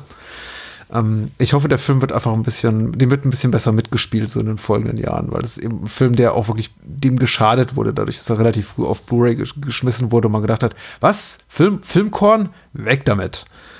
Ähm, und das Filmkorn tut dem Film eben gut, weil der, der muss, oh, der muss ein bisschen von. rough aussehen. Ja, ja, auf jeden Fall. Ja, ist äh, schon noch mal so der Qualitätssprung von Nomads zu Predator ist schon sehr stark. Also das muss man schon sagen. Ja, denkst du? Ja, würde ich schon sagen. Auf jeden Fall. Hm. So ein bisschen. Ja, so ein bisschen. ja doch, so, so, so ein bisschen. ähm, es ist eben auch, ich glaube, auch ein Grund dafür, warum Nomads so weg vom Fenster ist in der allgemeinen Wahrnehmung und auch diese durchaus lobenswerten Veröffentlichungen von, von mittelgroßen Independence-Labels nicht wirklich dazu viel dazu beitragen konnten, dass jetzt Nomad so aus der Versenkung erscheint und alle sagen, oh, guck mal, äh, verkanntes Meisterwerk. Erstmal liegt es natürlich in der Qualität des Films, sollte man nicht unerwähnt lassen, aber er ist eben auch so vollkommen untypisch im Vergleich zum Restschaffen John McTiernans. Es sind so ein paar Elemente drin, mm. von denen ich sage, ja, doch, hm, okay sieht man auch im Predator, zum Beispiel einfach nur im, was den ganzen Grundkonflikt betrifft, äh, der, der, Kampf gegen eine unsichtbare oder unbekannte Bedrohung und Leute, die eben halt ziellos durch die Gegend irren und äh, quasi aus ihrer Realität, so wie sie sie kennen und über die sie die Kontrolle haben, die, die, die, diese Realität wird ihnen entrissen.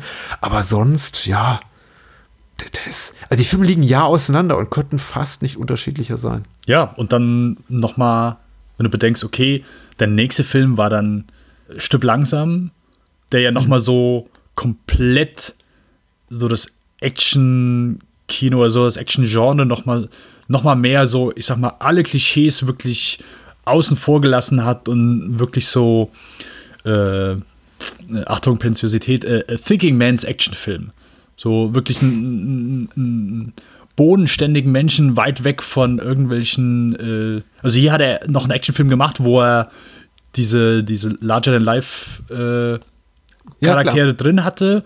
Und die haben dann im nächsten Film noch nicht mal mehr Platz, gibt's nicht. Das sind einfach bodenständige, ja, relativ zumindest, aber ja, ähm, du weißt, was ich meine. Ja, ja, klar. Äh, Die Hard auf eine bestimmte Art und Weise, ich meine, wir, wir sprechen das nächste Mal drüber, ist so ein bisschen der, der invertierte Predator. Es hat irgendwie Predator fängt mit, mit, mit äh, gnadenlosen Muskelpaketen, die ihrer Sache sicher sind, an und, und endet eben mit einem mit desillusionierten, völlig fertigen Einzelkämpfer und Die Hard ist eben der, ja, ich bin hier nur ein Kopf auf der Durchreise und ähm, ja, endet eben ganz, ganz anders. Äh, ich, bin, ich bin da auf das Gespräch auch sehr gespannt. Da, da freue ich mich sehr drauf. Aber Predator ist, äh, boah, ey, ich habe so, hab so einen Fun gehabt bei dem Film. Ich liebe yes. ihn. Ich liebe ihn. Äh, auch diese, was ich auch am Predator so besonders finde, ist, wenn man so seine einzelnen Elemente, wenn man den auseinanderklamüsert, das heißt nur sich die Figur von Arnie mal singulär betrachtet, so einfach aus dem Kontext reißt, aber auch die Figuren, die Carl Weathers, Jesse Ventura und so weiter und so fort spielen, selbst Shane Black meinetwegen, sich die nimmt, wenn man sich äh, Alan Silvestris Score nimmt, wenn man sich äh, das, das, das Grundkonzept äh, anguckt, Söldnerfilm, äh, trifft auf, auf Action-Horror. Mhm. Diese, mh, oder diese Montage am Ende, wenn eben Arnie äh, sich äh, rüstet, wappnet für den Kampf mit dem Predator, die auch eins zu eins in jedem Rocky- oder Rambo-Film so stattfinden kann, dann ist das alles wenig besonders. Ich glaube, also, das ist ein Film, der eben ich, ich überstrapaziere manchmal so den, den Spruch, äh, Film so und so ist nicht mehr als die Summe seiner Teile, sage ich in der Regel eben über, über Filme, die, die schon coole Momente haben, aber nach der, aus denen ich trotzdem eben rausgehe und mich emotional unbefriedigt fühle, weil ich denke, ja, das sind schon echt, waren echt fette Explosionen und da wurden echt eine Menge, Menge, Menge Leute erschossen und da gab es äh, vier ganz coole Autoverfolgungsjagden. Aber der Film so im Ganzen war so, ja, war eben Speed 2, Cruise Control oder sowas. Und Predator ist, ist mehr als die Summe seiner Teile. Wenn du da, glaube ich, alle auseinanderfriebelst, könntest du sagen, ja, es habe ich auch anderswo schon gesehen. Vielleicht sogar schon vor 87. Ja, ja. Aber so, das hat diese besondere Magie, da kommt einfach alles so zusammen, auf den Punkt. Äh, deswegen, also, ja, eine Söldnertruppe geht in den Dschungel und wird von einem Alien dezimiert. Also, äh, B-moviger geht's von der Inlandsangabe ja eigentlich gar nicht. Und was Tiernen hier draus macht, ist so weit entfernt eben von dieser Annahme. Sei es eben durch eine moderat gute, oberflächliche, aber zumindest ähm, angenehme Charakterisierung, so dass, also mehr als vielleicht andere Vertreter dieses Genres eben dann geschafft haben, aber mit mhm. guten Action-Szenen, mit einem Hang dafür, dass das Ding einfach so fantastisch aussieht, mit einfach einer sehr schönen Kamera, mit auch wenn es im Dschungel spielt, du bist nie irgendwie, also äh, perfekter Sinn für so, ich sag mal, Geografie innerhalb, ja. innerhalb eines Dschungels, wo du wirklich sagen kannst, okay, du guckst in jede Himmelsrichtung und es sieht überall gleich aus. Ist ja nochmal ein Tick schwieriger, das dann eben da schön übersichtlich zu machen. Ähm, kurzweiliger, wirklich sehr, sehr geiler Actionfilm, der, ja, perfekt als gesagt, wirklich in, in jedem Aspekt mehr als die Sinne all seine Teile ist. Die, die, die, die Geografie des Raumes, das ist tatsächlich, also auch die, dass sich der Film eben auch und die Truppe da auf dem Zielpunkt zubewegt man der Film äh, einen das Skript immer wieder daran erinnert, wir müssen hier get to the chopper.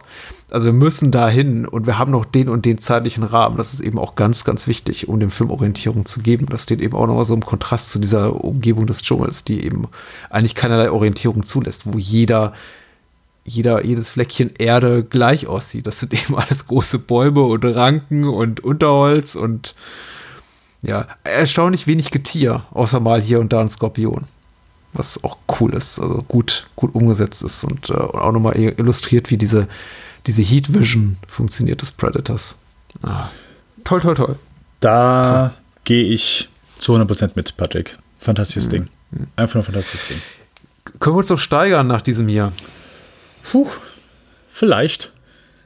vielleicht. Mhm. Äh, ich äh, freue mich wirklich auf Jagd auf Rote Oktober mehr als auf Die Hard. Also ich will auch gerne, ich will einfach ein paar Sachen zu Die Hard sagen, die, ich meine, muss man ja auch dazu sagen, das sind halt. Ist nicht gut, wir müssen irgendwie Lust machen auf die nächste Episode. nicht hier so. Das, das, will ich ja, das will ich ja, das will ich ja. Ne? Ich, ich versuche okay. das schon. Und zwar möchte ich mir ach, du meinst für die Menschen, die jetzt sagen, ach, über Stück langsam wurde alles gesagt? ja, ja, und das, das okay. genau, das möchte ich auch gar nicht anzweifeln, dass, dass wir jetzt da irgendwelche neuen Erkenntnisse ähm, herauskristallisieren, denn das Ding ist mit Sicherheit tot gepodcastet worden. Aber es gibt ein paar Dinge, die ich an dem Film so sehr schätze und die höre ich viel zu selten. Viel zu selten. Hm. Bei all den Qualitäten, die dieser Film hat. Und ich muss, also, ich meine, Jagd auf Oktober ist, freue ich mich mehr darauf als auf Stück langsam. Ich, äh, ich habe mich erstmal heute über das Gespräch gefreut und da, da, darüber ehrlich gesagt die Filme zu gucken. Ich hatte selten so viel Spaß und irgendwie jeder, jeder, jede Todesszene war auch toll. Ach, dieses ganze Gesplatter, der Film splattert auch so schön. Das ist, äh, einziger Anschlussfehler, der mir immer auffällt, ich bin normalerweise da kein, kein Nerd diesbezüglich, aber ähm, äh, Bill Dukes Kopf wird komplett weggeblasen und wenn man ihn dann später sieht, wie er da liegt und irgendwie kaum, kaum Tröpfchen Blut am Körper hat, ist so ein bisschen, äh. Ich weiß ja nicht, warum ich damit abschließe. Ein, ein, ein rundum perfekter Film. Ich wollte nur sagen, ich wollte irgendwas Kritisches einwerfen, aber es wird sich wirklich gelungen. Ich, ich halte Predator für einen perfekten Actionfilm und wäre ich 87 in dem Alter gewesen, dass ich den Film hätte im Kino sehen können, hätte ich mit Sicherheit mir gedacht, wie will dieser Regisseur den Film, den er gerade hier auf die Beine gestellt hat, Predator, noch toppen. Aber wir werden es sehen mit Die Hard und äh, Jagd auf Roter Oktober, die wir das nächste Mal besprechen. Und äh, Medicine Man. Schaffen wir das? Äh, das schaffen wir, mein lieber Bob. Ich sag das jetzt einfach so, ne? damit wir uns auch ein bisschen hier verpflichtet fühlen. Patrick, Na wir klar. haben gar keine andere Wahl, als das zu schaffen. Das ist ja. das- Ich glaube, Patrick, dass wir das eher schaffen, als vielleicht, auch wenn ich am Anfang äh, recht positiv gestimmt war, als den ein oder anderen Film. Also, Rollerball war, ist, ist noch mal, da glaube ich nicht, dass ich da viel, viel gute Worte äh, zu finden kann, aber ähm, Ah, die, die, da- dafür sorge ich. Ich, ich finde den ja auch der, ein, ein interessantes Scheitern. Aber äh, darüber dann später mehr. Bis dahin kann man sich gut verlustieren mit anderen Podcasts, zum Beispiel dem Lichtspielcast und dem lieben Dennis und seinen Co-Hosts. Sag mal was dazu. Wo findet man dich? Äh, wir sind bei allen Podcast-Plattformen, die es ebenso gibt. Äh, Spotify, iTunes und sonstigen Podcatchern. Dürft ihr uns finden, einfach Lichtspielcast eingeben und dann, genau, sind wir dort auch direkt zu finden. Macht das, unterstützt äh, Dennis Arbeit und äh, Podcasterei und äh, ja, hinterlasst hinterlasst eine iTunes-Rezension für Lichtspielcast oder vielleicht auch für Spielfilm, hört Bahnhofskino und habt einfach Spaß. Guckt gute Actionfilme, guckt bis Anfang Dezember, wenn wir uns wieder hören, äh, Die Hard, guckt äh, Hunt for Red October und guckt ja auch den Medicine Man. Sean Connery. Zweimal Sean Connery nächstes Mal, auch nicht schlecht. I'm a Russian Submarine Commander. Ah, John, if, if you ask me to play a Russian, I'll do anything for you. Äh, darüber wird zu reden sein. 92 konnte, konnte er sich die, die Schauspieler aussuchen. Und äh, Connery ist ja eigentlich klassisch wählerisch. Also ich glaube aber, da hat er freie Wahl, 92 McLean. Ja, das denke ich auch. Na, mal gucken. Also, äh, nicht 92, 90, Hunt for Red Oktober. Was rede ich denn? Es ist spät. Bye, bye. Äh, ja, bis zum nächsten Mal. Ciao.